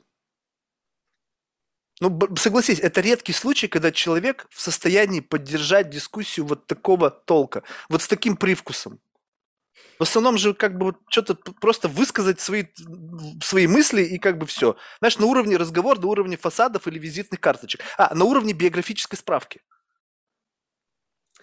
А, потому что там небезопасно. Mm в таком глубоком интеллектуальном разговоре не может быть безопасно, только если вы вдвоем уже выстроили эту безопасность. И друг с другом, и каждый сам с собой. Если нам с тобой нечем мериться, и мы здесь друг для друга, для того, чтобы поговорить, и у нас с тобой одинаковое уважение друг друга как собеседников, то тогда мы с тобой можем идти на эту глубину. Не, ну мы же изначально можем создать условия, скажем так, что давай Конечно. вот так вот с тобой сегодня поговорим. То есть неважно что, нету цели никаких там обидеть, оскорбить, там, не знаю, ущемить, поставить под сомнение, просто leap of faith. И поехали. Но ведь даже при таком предустановке люди начинают тормозить. То есть они, вот это как бы, я согласен, чтобы элемент уязвимости и как бы кредитов траст, да, но с другой стороны, что ты боишься-то? То есть, что ты, ты хочешь мне, побои, боишься мне показаться глупее, чем ты есть в рамках своего фасада? Либо что, либо, ну, то есть какая разница? То есть нельзя быть, чувствовать себя самым умным. Да, блин, я в этом подкасте каждый раз себя ощущаю идиотом. Ну и что теперь? Так так оно и есть. Люди тратят, тратят, тратят годы, чтобы приходить к каким-то мыслям. Это нормальный процесс. Извини меня, ты не можешь просто сюда влез и сразу же, о, я крутышка. Ну, конечно, нет. Поэтому ты признаешь эту позицию как бы ведомого игрока, но ты наслаждаешься тем, что тебя хоть куда-то ведут. И красиво ведут. Да, ведут прямо по таким каким-то прямо уникальным вещам. Но вот тоже э, есть, э, есть разница. И эта разница тоже мне как бы немножечко смущает. Вот смотри, особенно это как бы, ну, то есть, возможно, это не умение моего навыка, отсутствие навыка именно э, создать определенный mindset, чтобы человеку было интересно меня вести. Ну, скажем, знаешь, вот это же какое-то тоже желание, да? Ну, ну, согласись, вот представь себе, что у тебя какой-то роскошный дом с кучей артефактов всего, знаешь, и ты как бы, ну, тебе хочется рассказать, не, не похвастаться, смотри, у меня там золотая там какая-то статуэтка, или там у меня Мане, Пикассо, как бы вот так, а вот именно тебя, каждый из этих артефактов, он имеет ценность только для тебя. Это не артефакты из мира, куда ты просто поставил что-то, что все любят, и ты поставил только поэтому. А это артефакты твоего какого-то вот мира, в котором ты восхищен чему-то. Ты эту концепцию создала в виде какой-то там фигурки, поставила у себя в доме, и ты приглашаешь человека пройтись по этому дому, рассказывая его как такой экскурсовод, но ты как бы вот душу в это вкладываешь. А кто-то как бы заходишь ты к нему дома, говорит, так, это вот это, это вот это, так, вот это, это. Слушай, я устал, давай ты там, может быть, сам походишь, а я сейчас тут посижу и как бы подумаю, там мне совершенно неинтересно. И вот такие гости тоже попадаются. То есть ты как бы как будто бы находишься в позиции, как бы, знаешь, что ты напросился к ним в дом, и просишь, чтобы тебе еще какую-то интересную экскурсию сделали, а им так лень, и вообще нафиг это совершенно не нужно. Я не знаешь, как бы так на там, ну ладно, что там, вот это, вот это, да блин, да хрена тогда вообще все это нужно? Мы с тобой здесь собрались ради одной цели – сделать какой-то вот интересный что-то. Я понимаю, что я могу быть и неинтересным для многих людей. Ну, то есть, это очевидный факт. Но дай мне сигналы, очерти мне контуры своего интереса, я постараюсь их мимикрировать. Со всей силой буду стараться быть для тебя интересным. Покажи мне, куда мне идти. Где вот этот вот маяк, на что я должен ориентироваться. Ты там любишь кошечек, окей. Я могу включить mindset, что я тоже без ума от кошечек, и мы с тобой на этом поприще куда-то уйдем, оттолкнемся от этого. Но ведь нет как бы пофиг, знаешь. И вот это странно, это что? Это, это уже какая-то гордыня, что у меня крутой дом, тут типа все в него хотят попасть, и ты тут типа пришел, и там еще очередь из 50 человек, давай я быстренько тебя проведу по коридорчикам, тут каких-то в дальнюю комнату вообще заводить не буду. Чувствуешь, вот такие люди есть. Особенно это популяризаторы науки. Это вообще отдельная тема. У меня с ним вообще разговор никогда не складывается. Ну, не, бррр, вообще не получается. Они как раз вот владеют такими домами, где у них там есть какие-то артефакты, но все туда хотят попасть, и они совершенно как бы, а, что там. Слушай, но мы же а, рабы своих ментальных моделей. Ментальная модель популяризатора науки, да и моя тоже, это прийти и рассказать полезную информацию. Поэтому если я прихожу, а меня не спрашивают о полезной информации, то я себя чувствую как-то не очень комфортно. И популяризаторы науки, я предположу, чувствуют себя как-то не очень в своей тарелке, если им вопрос не задают. А что сейчас в науке происходит? А какие исследования? А что говорят ученые? А куда мы идем? А тра-ля-ля и так далее. Тогда они нормально себя чувствуют, потому что это ну, это их mindset. Это их mindset прийти на какое-то интервью, вот так разговаривать. Слушай, ну что за этим mindset ом? То есть это единственное, что у тебя в голове сейчас происходит? То есть у тебя вообще другого в голове ничего нет? Только это? Нет, у меня нет, у меня все нормально. Ну, Мы вот. с тобой в очень хорошем точно диалоге. Так же, точно так же и у людей. Я убежден, что за, за вот этим mindset ом человека, из, который с утра до вечера читает научные статьи, есть человек, который управляет этим аватаром, и который просто вот у него есть набор скиллов, который позволяет ему вот за счет именно делания вот этого зарабатывать себе на жизнь. А, скорее всего, э, не успевают переключиться. Mm. У нас у всех есть профессиональная, я это называю деградацией, потому что, ну, вот это, это же одна из э, проблем слияния со своей профессией. Mm. Я про эту проблему знаю, поэтому очень стараюсь прям много лет целенаправленно этого избегать. Mm-hmm. Очень стараюсь. Тем не менее, а, я, например, знаю, что вот учителя по профессии, потому что у меня просто в родственниках все сплошные учителя, там, филологи и так далее, преподаватели. И э, я вижу, как с годами люди начинают со мной, когда говорить, они по три раза мне повторяют. Типа, поняла, не поняла, да? Да, не потому что они думают, что я глупая, а потому что есть привычка. Mm. Поэтому вырабатывается привычка приходить, например, на подкаст или приходить на интервью и очень четко по структуре давать тебе полезную информацию. А если ты спрашиваешь не какую-то полезную информацию, а пытаешься в диалог войти, то а, происходит, знаешь, сбой программы, сбой матрицы. Что не так? Мы вроде на подкасте, это вроде бы а, что-то такое, что пойдет наружу, и люди будут это слушать, почему мы здесь говорим не о полезном? Почему мы, Марк, с тобой говорим не... Слушай, знаешь, ну а критерии полезности, ты почему вот ты избираешь критерию полезности, что всех... Просто вот мне удивительно. Ты представь себе, что если... Ну, гигантское количество людей, которые каждый день приходят создавать полезное. Ну, то есть ты как бы вот можешь просто закрыть глаза, ткнуть пальцем, и будет что-то полезное. А просто поговорить. Вот как бы полезное родиться в этом разговоре. Совершенно новое, возможно, что-то, что тебе даже в голову не приходило, потому что вот Марк, сидящий перед тобой, это кривое зеркало. И ты не в состоянии никогда увидеть то, что ты можешь увидеть через меня, потому что я кривое, убогое зеркало. Она даже тебе может не какую-то мысль светлую, тебе просто показать экстремум вот этой вот как бы величины заблуждения или еще чего-то. Вот и это тоже в какой-то момент мнение создание ценности, но только для самого себя. Мне интересно момент создавать ценности для вот в моменте, чтобы ты что-то для себя вынесла, и я. Кто там это будет слушать? Да какая разница, я даже их не знаю. Как ты можешь угадать, что им будет интересно? Да блин, это невозможно. Их там миллионы, блин, и что теперь, каждому надо угодить? Сради хотел на это. А, я слушала несколько твоих подкастов, угу. очень интересно мне было. И э, там бывали моменты, очень тоже прикольные, когда ты пытаешься, давай, сейчас попробую подобрать слово, когда ты пытаешься немножко подвигать парадигму мышления твоего гостя, угу. а он не двигается. Не двигается вообще? Ты же прямо как... Да-да-да, и прям там такая точка напряжения, потому что еще раз, это я правда думаю, что это вот э, первое про безопасность, которую вначале вообще-то нужно создать, а потом уже заходить и двигать людей. А второе – это про вот эту немножко деформацию, когда мы настолько привыкаем идти, вот, знаешь, по содержанию, по сценарию, по какому-то, очень хорошо видно было, я книжку только закончила писать, и там прям видно, как ты должен разворачивать сценарий. Я потом на последней главе пишу что-то там про нейроны еще. Думаю, господи, а я ж про это не объяснила вначале, меня же не поймут. И я возвращаюсь и опять сценарно иду. А ты не можешь по-другому, да? И ты настолько привыкаешь жить в этом сценарии, быть в этом сценарии, что тебе прям тяжело разворачиваться. Мы опять возвращаемся к тому, что мозг, мозгу экономить надо. Любой разворот – это очень трудозатратно, прямо очень ресурсоемко.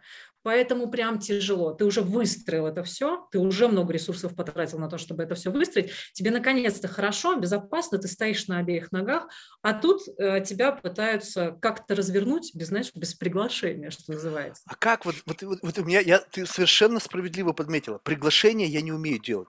Я пытался делать приглашение, знаешь, как бы вот и, и ну, получается так, но вот вот тебе несколько типов приглашений, которые было. Это в платной версии, там, где это просто вообще какой-то трэш. Вот, и, значит, э, я говорю человеку, слушай, вот я хочу сейчас вот такой аттракцион.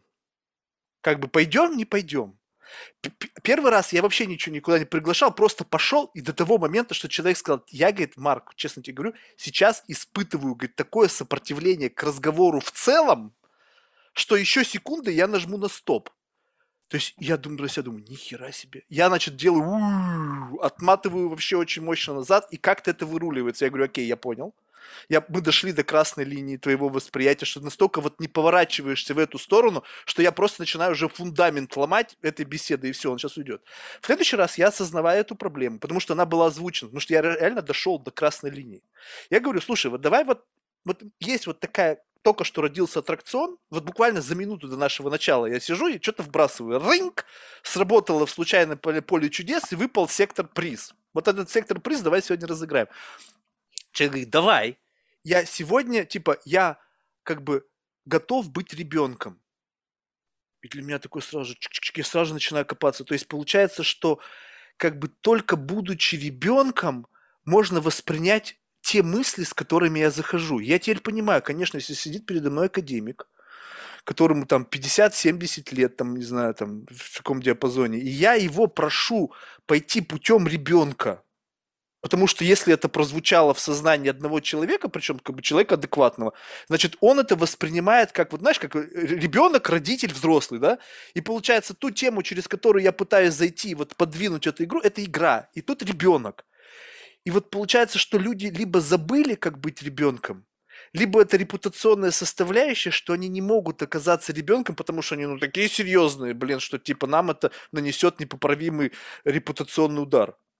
Слушай, ну нам же а, нам просто жизненно необходимо а, завершение процессов. Причем это как процессов, так и концепций, так и каких-то верований. И по сути мы, если пытаемся двигать парадигму и не меняем ее, а только пока приоткрываем, то вот этот лак между предыдущей и новой – это же дырка. По сути, мы с человека помещаем в эту дырку неопределенности и неизвестности. Что может быть страшнее?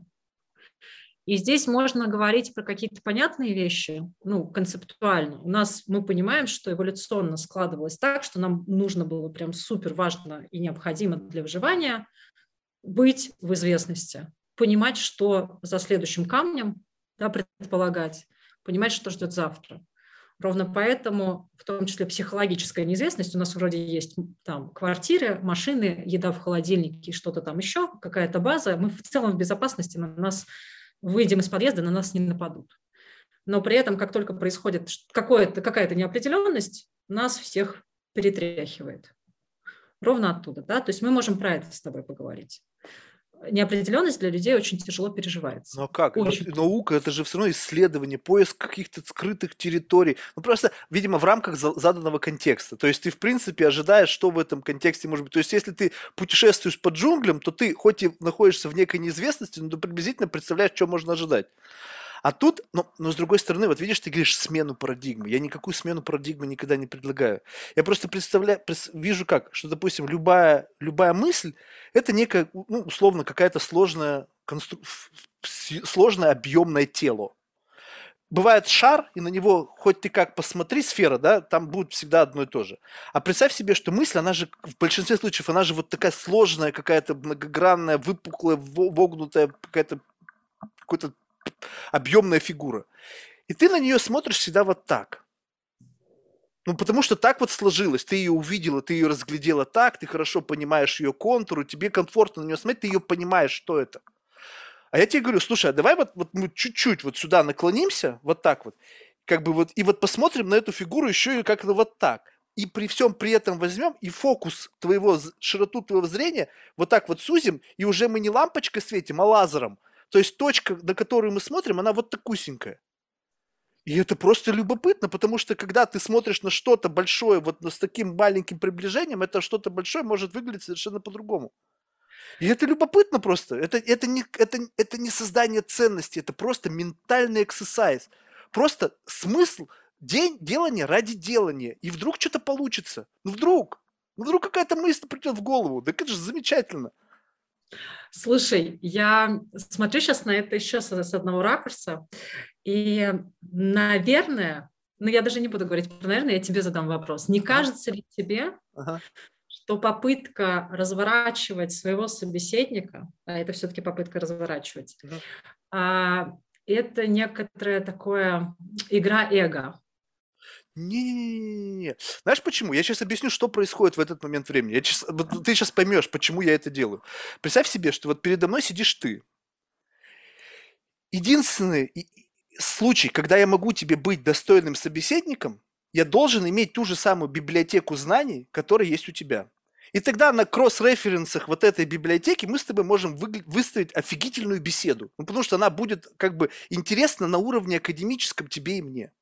Если у меня одна книжка в этой библиотеке, ну что я тебе могу предложить? Вообще ничего. Абсолютно ноль. Но у тебя, как у человека, есть experience. Ты жила, помимо того, что ты занималась наукой и какими-то там... Ты жила. У тебя есть опыт. Опыт жизни, профессионализм, понимание, что такое профессионализм, потому что профессионалом можно быть в любом деле. Унитазы чистить – профессионал. Боксом заниматься – профессионал. Заниматься наукой – профессионал. Профессионализм – это такая верхнеуровневая штука, которая как бы у всех плюс-минус одинаковая. Я пытаюсь найти зону, где я могу иметь схожий experience с тобой, ну хоть сколько-то схожий. И вот где моя библиотека может быть такой же, как у тебя.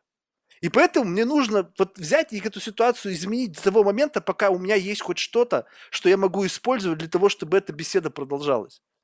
И здесь вопрос не эго, мне нет желания просто, а, я его повернул, да дофига мне это надо, что в том смысл? То есть повернул, ну и дальше что? Какая идея-то в этом? Просто, Да, чтобы беседа состоялась. Да, восприниматься это, это другой стороной может именно так, и мы возвращаемся к самому первому, да, где ответственность. То есть мне нужно дисклаймер сделать. Да, я думаю, что ответственность где-то между. И опять же мы возвращаемся к упрощению. Мгм. Упрощение для того, чтобы твоя аудитория понимала, чего ты от нее хочешь, куда ты ее ведешь. Не-не-не, я понимать хочу, мне пофиг на аудиторию, я должен понимать, о чем идет речь. Твоя аудитория в конкретном моменте времени – это твой собеседник, по сути. А, Я это имела в виду. Не Ну. те, кто потом будут слушать, а то, то, что происходит между вами в каждый момент времени. Ну, и, и- ну, это и да, и нет. Э, Чтобы он понимал, и ну, чтобы я понимал. Понимаешь, вот если я, э, я просто смотрю, я честно скажу, я вот, допустим, иногда бывает редко, но э, смотрю просто вот, чтобы вообще понимать, что происходит. Какие-то там слушаю подкасты просто случайных людей. У меня очень, очень узкое количество людей, которых я слушаю регулярно, просто очень узкое. Но иногда, в силу того, что ну, настолько кричат о, о том какой-то там известности и гениальности, я просто начинаю слушать. И я понимаю, что там разговора нет как такового. То есть что происходит там? Там э, два человека, один носитель знаний, другой человек, который подготовился к интервью, и у него есть список вопросов, смысл которых я не уверен, что он понимает. Я с этого начал свой подкаст. Я выписал из интернета какие-то вопросы, стал задавать, я вообще просто сижу, и ситуация такой, я задаю вопрос, который я не понимаю. И получаю ответ точно такой же, который я совершенно не понимаю. То есть, а что это было? Полтора часа какого-то просто шума. Ради чего? Ради того, чтобы один человек показался крутым для других, что он знает какие-то вещи, которые никто не знает. И я, как какой-то ретранслятор информации, да нафига мне это надо? Я пришел сюда, чтобы что-то для себя выхватить. Чтобы выхватить для себя, я должен задавать вопрос, природу которого я понимаю. То есть он должен родиться во мне. Пусть он может быть прошит моими идеологическими какими-то конструкциями, социально-культурной, неважно, но они родились во мне. Я автор этого вопроса. По крайней мере, верю, что я автор. И, соответственно, задавая его тебе, я получу ответ, который удовлетворит вопрос, который во мне родился. Люди, которые вот на- там на вершине славы, я не уверен, что они задают вопросы для собственного удовлетворения. Скорее всего, вопросы для удовлетворения некого образа слушателей. И вот эта связь удовлетворения всегда кого-то извне, а не самого себя, меня как игра не устраивает. То есть нафига мне делать что-то для кого-то? Ну, то есть я трачу сейчас свое время, твое время ради того, чтобы кто-то от этого кайфанул. Что, мне за это платят? Нафиг мне это надо? Ну, то есть бред какой-то, согласись. И отсюда все и разворачивается. Вся эта история с попыткой изменить как бы вот некий какой-то контекст беседы в то, чтобы это было, ну, как бы прочувствовать обоюдно интерес. Вот как-то и не умею вот выхватывать, вернее, показать заинтересованность в интересе, который скрыт за вот этим вот фасадом. Ну, то есть, условно, как сказать о том, что я буду, мне будет интересно услышать любые самые бредовые идеи в твоей голове? Вот с этого надо начинать. Ну, согласись. Ну, Кстати, это... было бы неплохое приглашение, если бы я его прочитала в своем письме. А, я бы сразу, вот я бы сразу бежала прямо в первые дни к тебе на подкаст. Да, ну ты тоже согласись, сколько у тебя было предварительно. А о чем, а о чем, о чем? Как можно описать, о чем мы сейчас с тобой разговариваем? Если бы ты написал, что это будет какой-то глубокий, интересный разговор обо всем на свете, вокруг, например, мышления или mm-hmm. вокруг концепций или вокруг чего-то там, это бы закрыло все мои возражения. Да, но он как стал... я могу сказать, что он будет интересный? Ну, то есть, согласись, это опять какая-то некая претензиозность. То есть интересно для тебя и интересно для, для меня до того, как мы сейчас с тобой поговорили, это могут быть две разные вселенные. И представь себе, что ты бы пришла с предустановкой какой-то гигантской, что для тебя значит интересно, и я бы стал что-то говорить, это тебе что-то вообще неинтересно, я думала, будет о другом. Мне кажется, это Эрхард Толли сказал, что а, чтобы быть интересным, нужно быть заинтересованным. Как-то mm-hmm. так это звучало. И это разговор о том, что в целом вообще все в жизни может быть интересным. И да, да, да, да, да, да, да, да. Вот. И, по сути, э, вот про это тоже можно было поговорить изначально, чтобы ну, задать, давай какую-то канву, скажем, даже не контекст, канву, да? немножко оборочки. И тогда можно было бы понять, э, куда мы с тобой идем. Или не понять, не, не для всех а кто-то не поймет, о чем ты говоришь. Но зато ты таким образом, мне кажется, больше вычищаешь, с кем ты понимаешь, что будет интересно, и с кем ты понимаешь, что можно эти глубже двигать концепты, двигать парадигмы и так далее. Да, но видишь, этот, возможно, это как бы трюк с моей стороны, да, то есть, возможно, это действительно как бы вот, ну, ты знаешь, знаешь, что любопытно? Есть люди, которых даже по, в голове не возникает желание подвинуть. То есть вообще, ты, ты по первым аккордам понимаешь, что это ты не сдвинешь. Вот просто нет. И ты просто берешь и как бы ложишься вот в этот курс, просто вот ложишься и как бы, окей, я просто вот сейчас принимаю все, что идет. Даже вот и, и, и тут нужно просто улавливать, чтобы вот, ну, хоть сколько-то эта штука продолжалась. Ну, то есть вот это вот момент, когда что-то из человека выходит. Но ведь это тоже нужно по чуть-чуть вытягивать. И знаешь, что самое сложное? Вот тут мне, мне нужна помощь эксперта. Вот представь себе, вот, э, скажем так, ты задаешь какой-то вопрос. И человек в силу того, что он как бы вот, ну, он очень формален, и он вот в рамках вот своего mindset а, он дает тебе ответ капля в каплю, каков был вопрос. Ну, то есть, скажем так, вот ты, у тебя в, в, одной, в одной руке пустой стакан, в другой полный. И ты берешь и переливаешь в этот стакан, и все. То есть он тебе не дает экстра, чтобы ты смог задать второй вопрос. А на листке у тебя ничего нет. Ну, то есть ты не готовился заранее. И в этот момент, то есть ты... А, а если этот человек из такой области, где вопросы спонтанного характера возникнуть не могут? Ну, то есть вообще как бы, ну вот ну, что, какие вопросы у меня по биологии, нейробиологии, там, нейропсихологии могут возникнуть? Ну, блин, ну никаких. И тут вот начинается вот такая игра. Как научиться задавать вопрос, либо как нужно формировать месседж, чтобы этот месседж давал тебе экстра, который впоследствии ты можешь использовать как некий как бы вот инструмент для того, чтобы что-то из этого дальше продолжать ткать. Знаешь, вот что вот, а, вот эта ниточка разговора, она была чуть дальше, чем отрезок.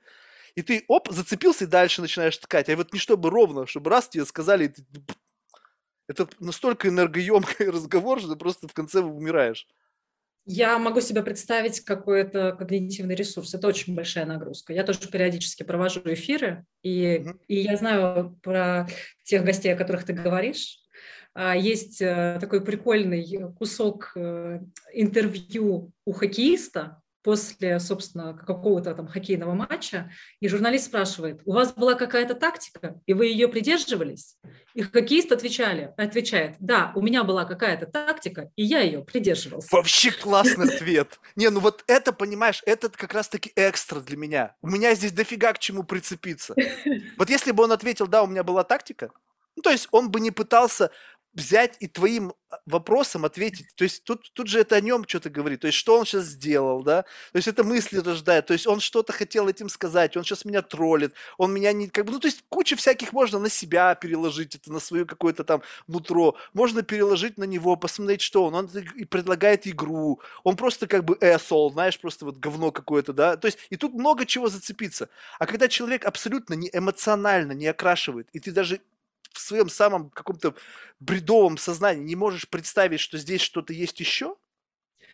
Ну, есть очень формальные методики э, уровня там, раскрытия 3D-модели, так называемые. Мы идем, например, если мы говорим про пончики. Про пончики, вот очень хороший пример, то мы можем спросить э, глобально про пончики, где эти пончики продаются, как их э, едят, с чем их едят. Мы можем уйти на глубину и спросить, а из чего они изготовлены, а где они изготовлены, а какие там еще есть какие-то нюансы.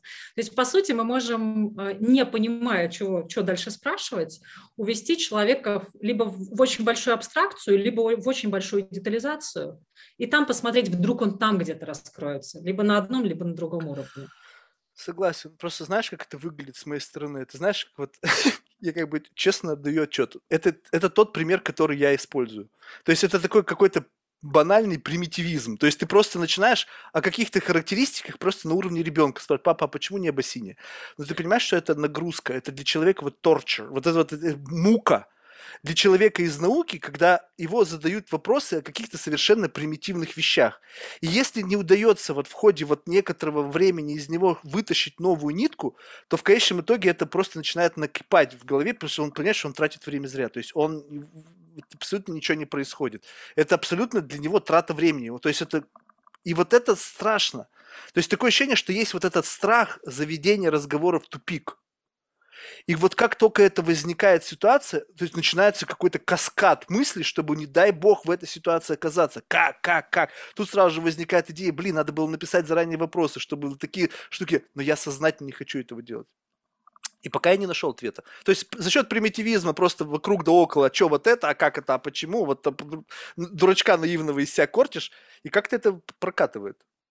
Но на глубину мы же можем уходить тоже и пробовать говорить тогда про смыслы. Вы тут, э, я слушала профессор, очень интересно про белки рассказывал, угу. не дослушала еще. Угу. И тогда мы же можем вообще уйти и спросить, а почему он, вот почему он этой темой занимается? Да, но с ним-то проблемы как раз не было. И он просто, вот когда он, он лекцию просто раз и все, и можно было Отлично просто расслабиться и получать удовольствие. Это я как пример привожу, да, вот, а, если уж такое случается, то можно уходить в то, а почему человек занимается тем, чем занимается, какие там у него инсайты, вообще, что он по этому поводу всему думает. Где мы как человечество находимся, где мы находимся там, в науке как человечество, конкретно в этой, что нас ждет и так далее. И там может, вот там как раз могут, может возникнуть что-то более стоящее, чем где продаются наши кончики.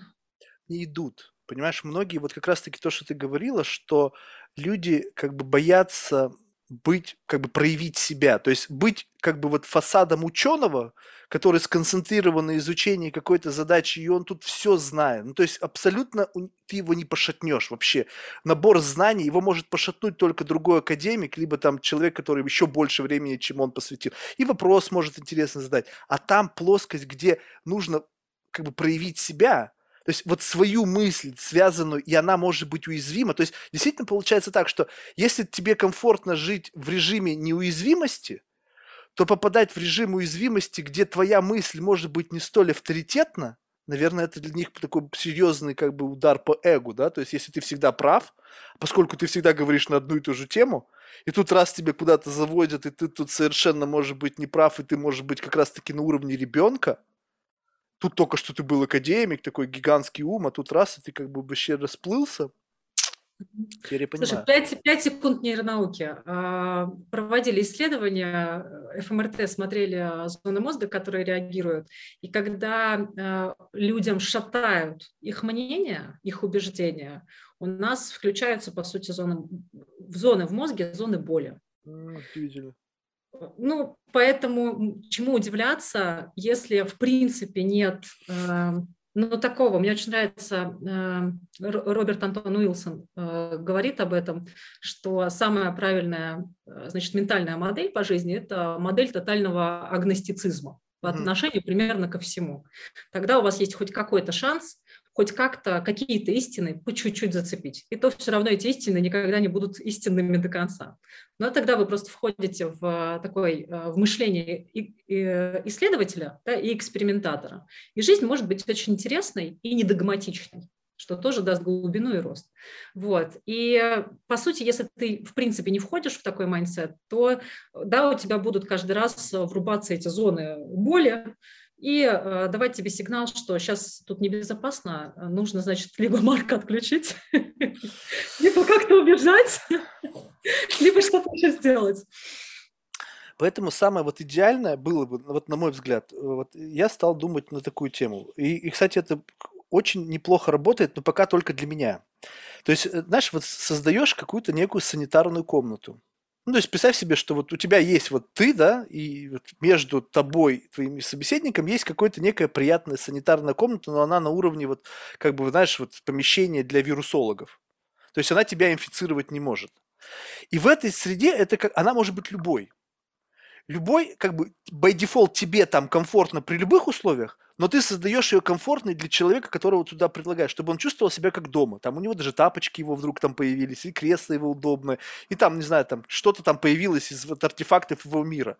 И вот можно ли, вот задумайся так, то есть до такого дисклаймера, да, то есть это уже какой-то, ну, вообще трэш начинается, что какой-то психо, психотерапия, что представьте, что вы находитесь в ситуации, когда вам ничего не угрожает, и что как бы, ну, ничего не может вывести вас из состояния вот этого душевного равновесия, что нет угрозы, нету попытки как бы вот это.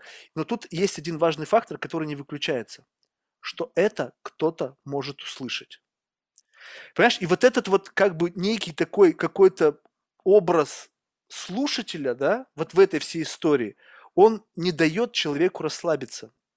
То есть, если я уже сросся с мыслью, что там 99% аудитории может считать меня идиотом, и мне как бы с этим пофиг. Я же понимаю, что 99 других людей с этим не согласны. Они не хотят, чтобы о них так думали, и они хотят оставаться в поле, где они всегда думают только с положительной какой-то, или там с придыханием, или с восхищением, или еще с чем-то. И это как будто бы неразрешимая задача. А подкаст – это единственный леверидж для того, чтобы затащить человека в эту комнату. И вот это тупик. С одной стороны, есть желание говорить, с другой стороны, единственный способ сюда привлечь – это подкаст, а подкаст в то же время меня ограничивает с точки зрения собеседника, потому что, согласись, в принципе, если бы это было не под запись, то люди бы могли бы более какие-то такие вещи открывать, э, ну, любопытные. Конечно, конечно. И мы бы с тобой сегодня еще и фамилиями высыпали в начале нашего А я не стесняюсь фамилию сыпать. Просто иногда бывает так, что, знаешь, как бы у меня такой собирательный образ. И я как бы на что-то... Потому что, допустим, почему, допустим, сыпать фамилию у меня очень плохо. Я вообще как бы, ну, выпал из российской среды, и фамилии я сейчас только новые начинаю учить. Вот это недавно там сказали мне Моргенштерн или Моргенштейн. Я даже до сих пор не запомнил, как он. А, значит, потом, значит, э, ну, Пелевина я знал, но я просто забыл о нем вообще на долгие годы. И тут вот эту книгу мне подсунули, там, вот, трансгуманизм. Потом, значит, вот Оксимирон, ну, еще каких-то, вот этот э, Милохин там. То есть вбросили несколько имен, которые как-то мне вот раз я на них посмотрел. То есть вот их не было в моей жизни абсолютно, я не знал, что они существуют, но они уже были кем-то. И вот это любопытно, кстати, это новая тема для разговора. Смотри, вот мы живем в мире, в котором есть какие-то, ну, звезды, скажем так, они звезды для какой-то аудитории. И мы живем так, что мы не в состоянии знать всех звезд на, все, всей, на всей планете, да? И вот когда происходит каким-то образом вот скрещивание орбит твоей жизни, и вот как-то проходит вот каким-то образом ты...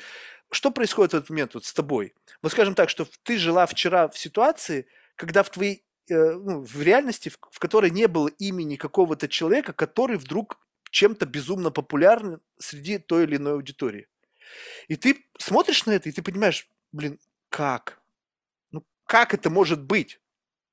Ну, то есть, какие есть реальные критерии популярности или там узнаваемости этого человека, потому что ты на это смотришь, и ты это не видишь. Ну, то есть, для тебя это вообще как бы, ну, то есть, я не понимаю, как это устроено. Это ты должна себя как-то откалибровать, либо ты просто должна смириться с тем, что как бы просто есть другая аудитория, и тебе не важно понимать, что их там вставляет. Давай сейчас вот это чуть-чуть как бы запакуем, в сторону отложим. Мне очень хочется про предыдущее сказать. Ага, давай. Давай, Давай. Про это сейчас тоже скажем. Там тоже есть, вот здесь тоже есть очень интересные uh-huh. концепты. Про предыдущее ты там очень важную штуку сказал, про безопасность, про раскрывание. И я думаю, что там есть э, одна ключевая точка, даже две ключевые точки. Э, это человек, который к тебе приходит, во-первых, должен очень хорошо себя понимать, знать и принимать. Это вот такие, такие три столпа. А, а во-вторых, должен настолько прокачать, вот как ты прокачал, принятие, что ты несовершенен и можешь кому-то не нравиться, когда ты входишь в это состояние ума, что тебе окей, что ты здесь прекрасный, а здесь ты лажаешь. Это первое. Тебе окей, что для этих людей прекрасный ты, а для других там ты дура полная, что ты несешь. Да, там шарлатанка и все остальное. И это тоже окей мы даже можем по-разному с этим играть. Мы можем считать, ага, вот эти там у нас слева умницы, которые нас принимают, а эти вообще фу, которые нас не принимают. Что они вообще в этой жизни понимают? И если к тебе заходит такой человек, а, то у тебя начинает получаться разговор глубокий и откровенный. И сдвигать парадигму тоже тут можно, потому что ему все равно, как бы у него там нормально он стоит на своих двоих, и он нормально может себя двигать и говорить, да, действительно, слушайте, я вчера думал вот так, а сегодня действительно это выглядит по-другому. Как классно, давайте еще нырнем. Вот там вопрос только возникнет, как вычленять этих людей. Ну, как бы должен быть какой-то фильтр. Вот. А то, о чем ты говоришь про вот этих современных звезд, Давай я просто немножко как бы прочищу, что я тебя поняла. Угу. Ты имеешь в виду, что ну, в твоей реальности непонятно, как, почему они э, знаменитости, правильно? Да-да-да-да-да. Окей. Э, есть э, такое направление, называется рациональное мышление, тоже uh про ментальные модели. uh Там есть прикольная концепция, которая мне нравится. Если вас что-то сильно удивляет, значит, ваша картина мира не очень адекватна. Mm. И, по То есть надо ты, откалибровывать. Да, ты, по сути, сам ответил, что надо откалибровывать. И, в принципе, в принципе, там можно находить э, много, м- много хороших, я бы сказала, инструментов для себя. Э, я не могу это слушать, но я смотрела интервью с Моргенштерном. Я тоже не очень контексте была этого всего, но потом думаю, уже пора нырнуть, посмотреть. И я смотрела интервью, а, как же мальчика зовут, который, собственно, с Моргенштерном делает ему биты. Я сейчас не вспомню фамилию, но тоже, тоже довольно известный. И ты знаешь, было интересно нырнуть в их систему ценностей угу. и в их какую-то э, новую такую реальность и посмотреть на ну, другую модель, по сути, мышления которая соотносится с тем, что происходит в головах у их ровесников, у тех, кто помладше. Какая-то новая волна. И вот посмотреть не на творчество, а на то, почему они делают такое творчество, что ими двигает делать такое творчество, вот это дико интересно было. Да, это безумно Очень... интересно, но как ты можешь знать, что это правда? А это вот. хороший вопрос. это что же может инженерия быть стопроцентной от и до. Конечно. Конечно. И в этом тоже есть а, какой-то интерес, потому что э, это я смотрела интервью у Дудя, и он говорит, слушай, ну ты мне врал сегодня? Моргенштерн, он спрашивает, ты мне врал сегодня? Он говорит, вроде не врал, а может быть, наврал абсолютно все. Mm-hmm. И по ну, сути тебя оставляют в таком подвешенном состоянии, где ты сам по итогу принимаешь решение, а, основываясь на очень недостаточных данных. Но если посмотреть в целом на жизнь, то мы все время принимаем решения, основываясь на очень каких-то коротких данных. На уровне попробовать работает чуть-чуть как бы твоя карта там территории чуть-чуть ближе к этому миру, как есть, или не ближе, и тогда ты удивляешься. Да? Если ты удивился, то у тебя все, картина мира как бы не, не, не сопоставляется с реальностью. И ты все время калибруешь, калибруешь, под, подтягиваешь, подтягиваешь, и что-то получается. Слушай, ты знаешь, я сейчас... Все совершенно верно. Знаешь, я сейчас с ужасом представил себе такую картинку, что представь себе, вот я сейчас взял и там бедного вот этого Милохина как-то там обозвал, там, не знаю, обезьяны, да, а я сейчас представил себе, что в чьей-то голове я сейчас ровно точно такой же Милохин, разговариваю с тобой вот на этой условной панели, да, и вот этот вот такая разница потенциала в голове этого человека делает меня ровно таким же вот ментальной моделью для него. То есть получается, что мы всегда находимся в связке с каким-то вот ориентиром, да, вот этим неким критерием в своей собственной голове живущим, который нас сравнивает с кем-то, такую референтную группу делает, блин, идиот, там, не знаю, там этот, ну, то есть постоянно вот так вот. И это любопытно, потому что на самом деле ведь действительно так, что вот это совершенно непредсказуемо, как... Ну, вот, вот это мы разница, наверное, потому что я об этом не думаю. Ну, то есть я сейчас представил это в том, что это как бы жизнеспособная модель, но мне совершенно не важно. То есть у меня нет задачи изменить мое представление в голове человека, который меня так представил. То есть, ну окей. То есть, ну, почему нет? То есть у меня вот такая модель в отношении этого дальше что. То есть мы должны постоянно как-то выравниваться. Вот, но вот в, этом отношении, что там действительно был хороший вопрос, это как бы ты мне врал, не врал, но вот этот вопрос, вот он зачем? Ну, то есть недавно я тоже слышал разговор, э, значит, там был, по-моему, Пугачев, какой-то российский там олигарх, который Путина знал, и, и был, по-моему, и Гордон. И Гордон его постоянно спрашивал, вы его убили? Ну, то есть вот этот вопрос, он зачем? То есть что ты ожидаешь услышать, задавая этот вопрос? Тебе интересен услышать, чтобы что? То есть человек тебе скажет, я врал или не врал. То есть сказать, что я врал, или сказать, что я не врал, либо это комбинация и того и другого, да? То как бы это то же самое, что не ответить на него вообще. Ну, то есть, как бы, если ты с полностью вероятностью ожидаешь как бы исход этого вопроса, зачем ты его задаешь? И вот, и вот это как бы любопытная модель, как, как люди готовы к таким вопросам. То есть меня всегда поражает готовность людей к таким вопросам.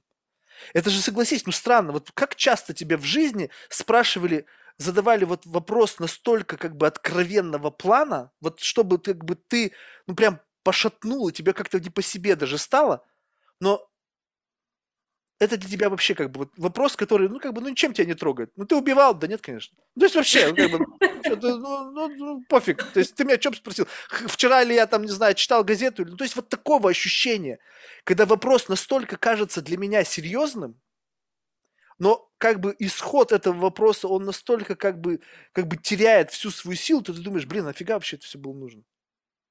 Ну, по сути, ты разрушаешь выстроенные только что взаимоотношения.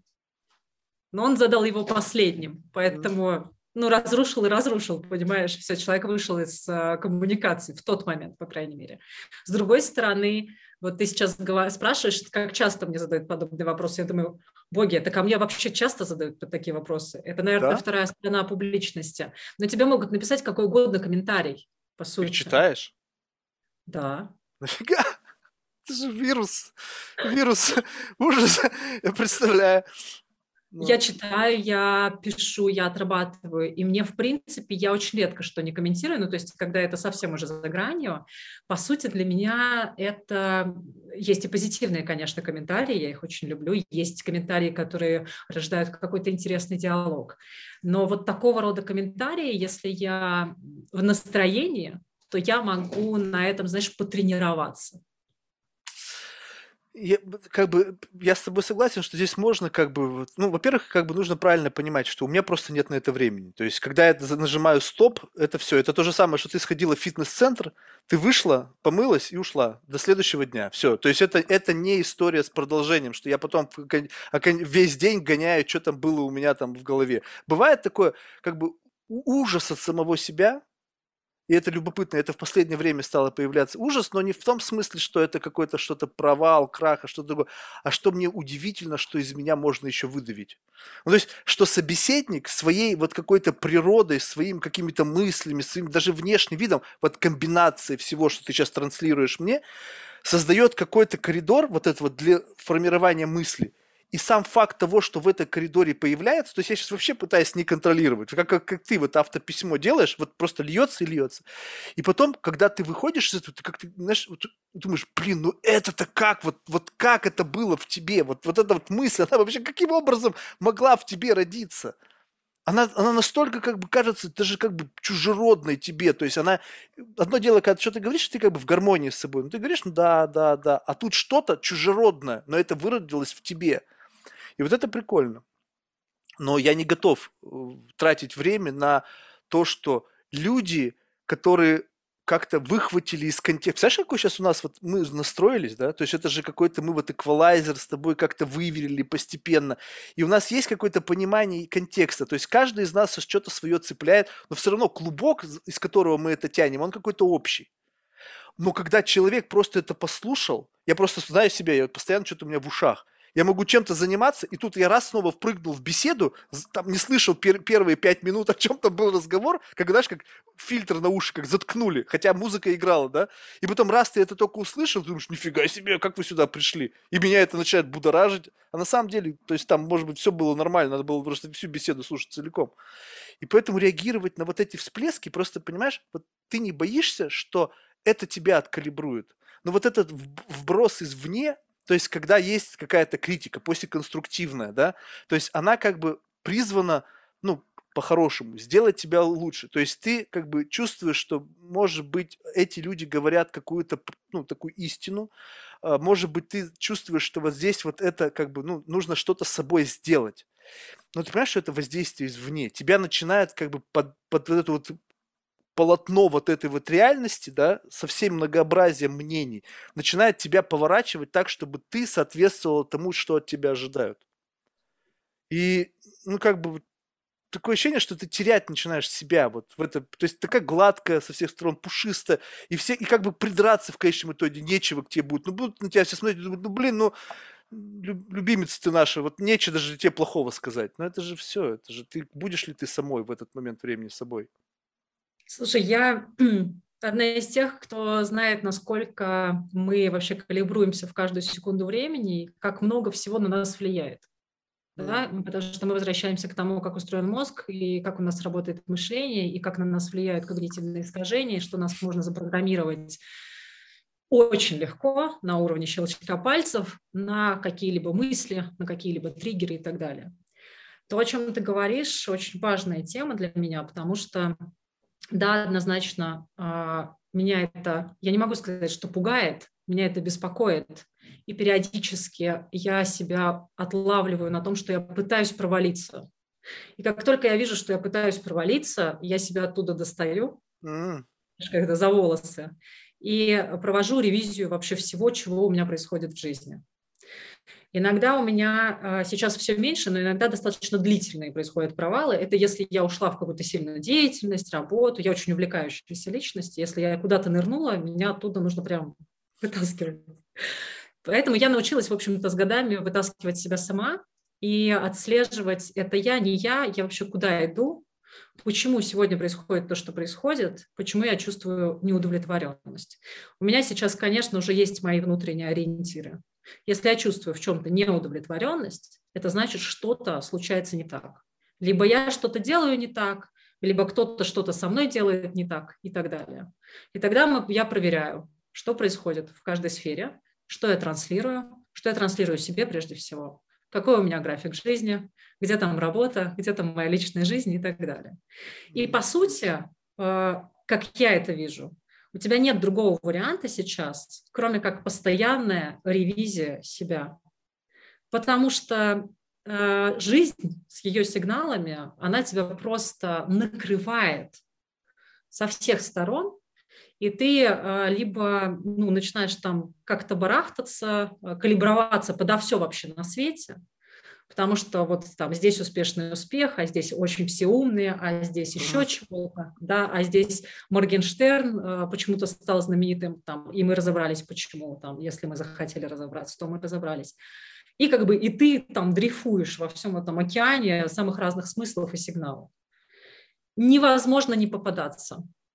Но прочищать себя, прочищать свое мышление, прочищать свои модели, вот через это можно оставаться самой собой, и через это можно все равно находить свои островки. Вот как я нахожу, да, с одной стороны, я, я вижу свою миссию в том, чтобы э, давать знания большему количеству людей. Это, правда, моя внутренняя потребность уже давно. Я когда еще вообще этим не занималась, я, я писала очень много, и я очень много выкладывала. Окей, тогда для них я делаю попроще. Но у меня есть мои островки, где я могу быть сложной. Это мои островки, это мои близкие друзья. Да, с кем я могу нырять. И даже не всегда близкие. Когда иногда попадается там какая-то встреча, какой-то нетворк и так далее. Да? Вот. А еще очень интересная штука, она тоже, мне кажется, под это. У меня когда-то была концепция, что мне нужно мои слабые стороны, ну, то есть я поняла себя, я знаю свои слабые стороны, мне их нужно подтянуть. И я их много лет подтягивала. И потом я себя обнаружила, а, знаешь, очень средненькой. Я закрыла слабые, а как бы сильные, ну, тоже вот на этом уровне, да, на какой-то там медиане. И вот я такая средняя, хорошая, добротная. Угу. И я в тот момент сообразила, что, что же я наделала-то? То есть я потратила годы, закрывая вот эти штуки. Я сейчас, конечно, их закрыла, у меня прекрасно все работает, очень много слабых мест отработано, но могло бы быть круче, потому что я бы те годы потратила на то, чтобы у меня выстрелили сильные мои стороны. Ну и пусть я была бы такой очень не медианной, пусть я была бы такой немножко кособокой, и где-то было бы взлетала, а где-то бы там сильно проседала. Но это было бы интересно. Вот. И последние годы я трачу на то, чтобы прокачивать свои сильные стороны. И если у меня где-то выстреливает что-то очень слабое, я просто принимаю и оставляю как есть. Ну окей. Но это тоже к этому нужно прийти, понимаешь? Да. Я проще сделал. Я просто создал вот какую-то вот, ну, такую субличность. Вот Марк, да, вот он подкаст ведет. И он, он вообще, на самом деле, со мной, ну, как бы вот если человек, знающий меня, он вот пройдет и не заметит. Ну, то есть это не я. Ну, это, знаешь, это как ну, потому что наша жизнь, она ведь другая. Ну, то есть, соглас... понимаешь, то есть, если ты как бы понимаешь, как все устроено, то есть сначала ты живешь часть своей жизни, понимая, кто ты есть. Потом, когда ты осознал, что ты и жизнь окружающая несовместимы, ну, то есть со своей какой-то вирдностью, вот своими какими-то там тарканами, взглядами, там, своим желанием быть, там, преследовать максимальную свободу, это не жизнеспособно. Ты не социопат, ты часть общества. Там есть какие-то нормы. Ты говоришь, окей, я такой, какой я есть, остаюсь самим собой, но создаю какие-то артефакты, entity, ну, которые взаимодействуют с внешним миром и защищают меня, чтобы мне не приходилось как бы испытывать экзистенциальный кризис, да, что я постоянно что-то мучусь. Нет, я понимаю прекрасно, что есть какой-то entity, там, Марк на работе, Марк там в отношении там с друзьями, там, с близкими, теперь Марк в подкасте. Не, вообще непробиваемая модель. Ну, то есть его нет. Чего ты пытаешься ранить? Ты, ты, кого ты пытаешься обидеть, оскорбить? То есть ты это какая-то вот оболочка, которую я сам создал, и она абсолютно абсурдная. Она готова ко всему. Она, у нее нету никаких там каких-то, ну, то есть есть корректировки, которые я сам делаю в зависимости от того, как мне хочется, чтобы это выглядело. Ну, то есть вот так, вот это. И это модель взаимоотношения с миром и окружающими, но она управляемая. Абсолютно то, как вот хочется делать, так и делаешь. И, и это такой, знаешь, способ защиты, когда ты ну, просто как бы, ну, а зачем тебе как бы вот сращивать себя вот с этой штукой? Ну, то есть, как бы вот зачем? Есть ты, наслаждайся собой. А если люди, чтобы с тобой взаимодействовать, дай им что-то, какую-то оболочку, с которой они будут взаимодействовать, ну и пожалуйста. А ты не находишь в этом а, некоторую нечестность? В смысле нечестность? Но, по сути, ты не сам строишь взаимоотношения со своими собеседниками, а выпускаешь какую-то придуманную роль, придуманный аватар, чтобы этот аватар строил взаимоотношения с собеседником. Ну да, но я же это же не скрываю. То есть это... нечестностью было бы говорить, что я сейчас с тобой разговариваю, я-я, вот это нечестно. Понятно. Я тебе сразу говорю, что это некий аватар, да, такой вот Марк, который беседует. Но знаешь, в чем, в чем здесь разница? Потому что я понимаю, что со мной, мной, ну, не каждому будет приятно разговаривать.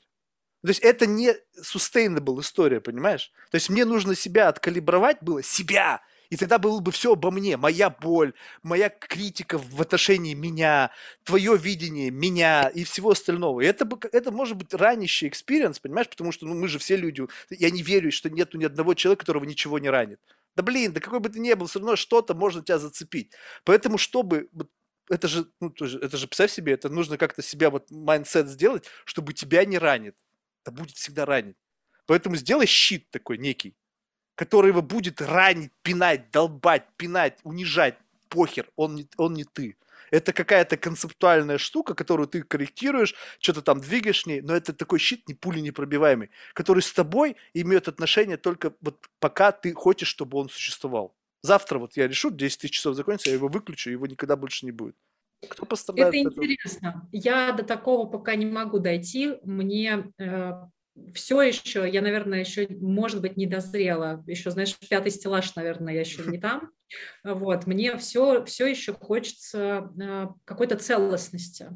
И я вот в этих э, ролевых штуках вижу нецелостность для себя лично. Ну, я говорю сейчас про себя. А, может быть, когда-нибудь я дорасту до того, что на подкаст будет приходить одна Мари, на, в Инстаграм выходить другая, а, а с друзьями будет третья. Пока я прям очень узнаваемая везде. То есть мои друзья понимают, что у меня там происходит, когда я выхожу в Инстаграм. Я понял, просто понимаешь, ну, это, это я, я прекрасно понимаю, о чем ты говоришь, просто я хочу оставить за собой возможность проживать разные жизни. Вот, вот понимаешь, вот если сейчас пресловутый Моргенштерн, блин, ну, представляешь себе, если он захочет завтра стать кем-то другим, клеймо Моргенштерна похоронено будет вместе с ним навсегда. Это уже невозможно, это не вытравить ничем. И вот такое сращивание со своим внешним образом, понимаешь, оно как бы лишает тебя возможности стать кем-то другим. Я лучше буду как бы вот, ну, я, я какой я есть, и, возможно, ну, единицы знают, кто я есть на самом деле, ну, помимо меня самого, и буду иметь возможность использовать какое-то количество там маскарадных костюмов для того, чтобы взаимодействовать с этим миром и получать удовольствие через проживая жизнь через призму восприятия этого какого-то костюма. Но в какой-то момент времени я захочу и выкинуть все эти костюмы и стать кем-то другим, у меня не будет ни одной сложности это сделать. Я просто щелкаю пальцами, и этих людей больше нет. Все. Это, это очень классная идея. Не, не хочу сращиваться с собой, поэтому вот нет у меня в социальных медиа, чтобы не было возможности, а, это он, это он, он. Но кто я, никто не знает, кроме меня самого, понимаешь? И поэтому вот эти оценочные суждения о том, кто ты есть, они в какой-то мере являются вот этими швами, которые сшивают тебя с твоим внешним фасадом. За тебя это делается, не ты даже это делаешь, тебя сшивают нитками ядреными, раз, два, и в какой-то момент это так все плотно к тебе прилегает, что ты уже не можешь это оторвать. Слушай, да, я очень, правда, тщательно слежу, чтобы этого не было. А, когда мне одна написала, что а, что-то типа «Вы же нейропсихолог, почему вы так отвечаете?» Для меня это сразу просто красная тряпка, типа все, сразу границу выставляем, до свидания. И я, наоборот, иду в, эм, в борьбу с этим, по сути. Я, наоборот, начинаю максимально противоположно действовать да, чтобы в том числе и себе, и миру показать, что э, вот эта приставка там профессиональная или даже пусть это будет там профессия, увлечение, что угодно, миссия, это не, не, не определяло полностью меня. Ну вот видишь, сколько на это тратится энергии? Понимаю, но ты знаешь, тут другой момент. Я просто из, из того, что ты говоришь, слышу еще очень важную штуку, что по сути ты можешь внутренне себе позволить много ресурсов вкладывать, выстраивать, в том числе отношения. Для меня это, мне кажется, самая ресурсоемкая история. И потом, типа, развернуться и вообще все убрать, попрощаться и выйти. Да? То есть ты, по сути, строишь там свой замок, и в один прекрасный день ты говоришь, пошли к другому. И по сути, и, и ты его просто оставляешь. Да? Ты не даешь его в наследство, ты там ничего с ним не делаешь, ты его просто оставляешь. И на это тоже, наверное, нужна внутренняя смелость и зрелость, чтобы так делать. Не, ну это, скорее всего, просто, знаешь, если ты так живешь, то, скорее всего, это, знаешь, как вот у меня был разговор с одним человеком, я говорю, а с чего ты, вот почему ты вот как бы вот не боишься, что вот это будет вот так?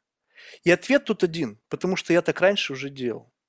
То есть, когда ты это делаешь часто, тебе ты, это не иллюзия, что ты как бы так не сможешь сделать. Если ты так уже поступал, и ты из этой ситуации вышел, и это все произошло, тогда как бы у тебя ты не живешь в мире иллюзий, что ой, ты что-то себе нафантазировал, и так это так было.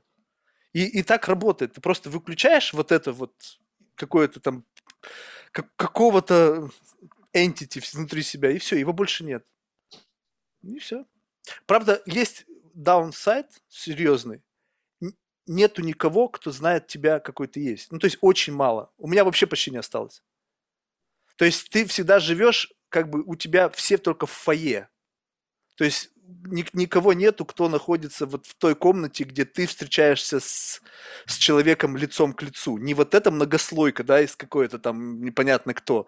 И это как бы разрушает, э, ну, возможность иметь очень личные отношения с кем-то. Но если ты готов, как бы это твоя как бы жертва в рамках вот этой свободы, да, что ты хочешь быть таким, каким ты взбредет тебе быть, но за это ты должен пожертвовать вот этим. Это просто моя жертва. Но она меня как бы не сильно напрягает, потому что все-таки у меня какое-то гипертрофированное желание к свободе. И я как бы... Ну, то есть это жертвен, жертва, такой компромисс, который меня не гложет. То есть понятно, что многие не могут быть, вот им нужно подкрепление, да, чтобы было, было кто-то, тяга там тебя хвалит, любит, вот, тебя, не аватара твоего, а тебя. А мне не важно. Меня можете не любить, то есть вообще пофиг. Слушай, ну мне кажется, ну, во-первых, такая водная, мы в принципе же себя очень много видим и определяем через других людей. Да, да, да. Поэтому, конечно, вот эти близкие отношения, они очень важны. Но мне кажется, что у каждого из нас, а, людей, которые нас по-настоящему знают и принимают, все равно единицы. У нас может быть очень много друзей, но с этими всеми друзьями все равно же это в голове какая-то такая метрика, да, кто-то подальше от тебя стоит, кто-то поближе, и вот этих, которые совсем близко к тебе, их все равно единицы, с кем ты можешь... У меня вообще почти не осталось. Ну, то есть я как бы могу поверить, что есть один, но на самом деле нет никого. То есть, ну... Но это высокая плата, высокая. Ну, видишь, это все зависит от твоего как бы вот mindset а. То есть у меня не было никогда комплекса одиночества. То есть вот никогда. Я, как бы, знаешь, это может быть болезнь, как бы называется шизофренией, да, но вот я сам внутри себя офигительный для, сам для себя собеседник у меня нету скуки. То есть вот нету, я, не, я нету такого, что ой, мне скучно, мне чем заняться. Мне всегда классно внутри самого себя. И поэтому как бы а игра с внешним миром это как раз-таки умение вот через общение с людьми, грубо говоря, я сейчас тестирую этого Марка. Разговаривая с разными людьми, я выстраиваю, кто он будет вбрасывая в абсурдные мысли, от, которые корректируют вот эту личность, которая так или иначе как-то дальше будет жить эти 10 тысяч часов. Вот это, вот это такой ментальный эксперимент.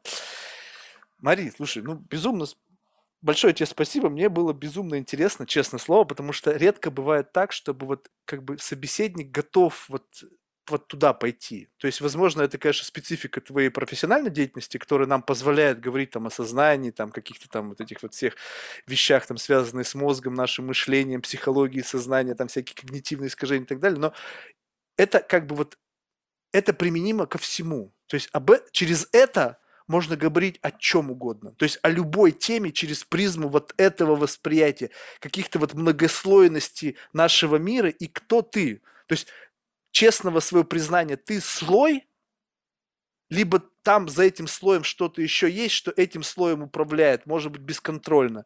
То есть вот это как бы ну, очень ценная для меня тема. Спасибо большое. Спасибо тебе огромное. Мне было, правда, очень интересно. И у меня есть мой внутренний критерий, я уже говорила, получаю я удовольствие или нет. Сегодня было, правда, очень много удовольствия. Мне понравилось, куда мы с тобой зашли. И то, о чем ты сейчас говоришь, это подтвержу это так, потому что все рождается прежде всего как мысль в голове. Кто мы есть, кто есть этот мир, как может быть создана лампочка и так далее, и так далее, и так далее. Поэтому весь мир, по сути, рождается в голове, отсюда и идем. Спасибо тебе огромное за приглашение. Слушай, в завершении мы всех наших гостей просим рекомендовать кого-нибудь в качестве потенциального гостя из числа людей, которых ты считаешь интересными по той или иной причине.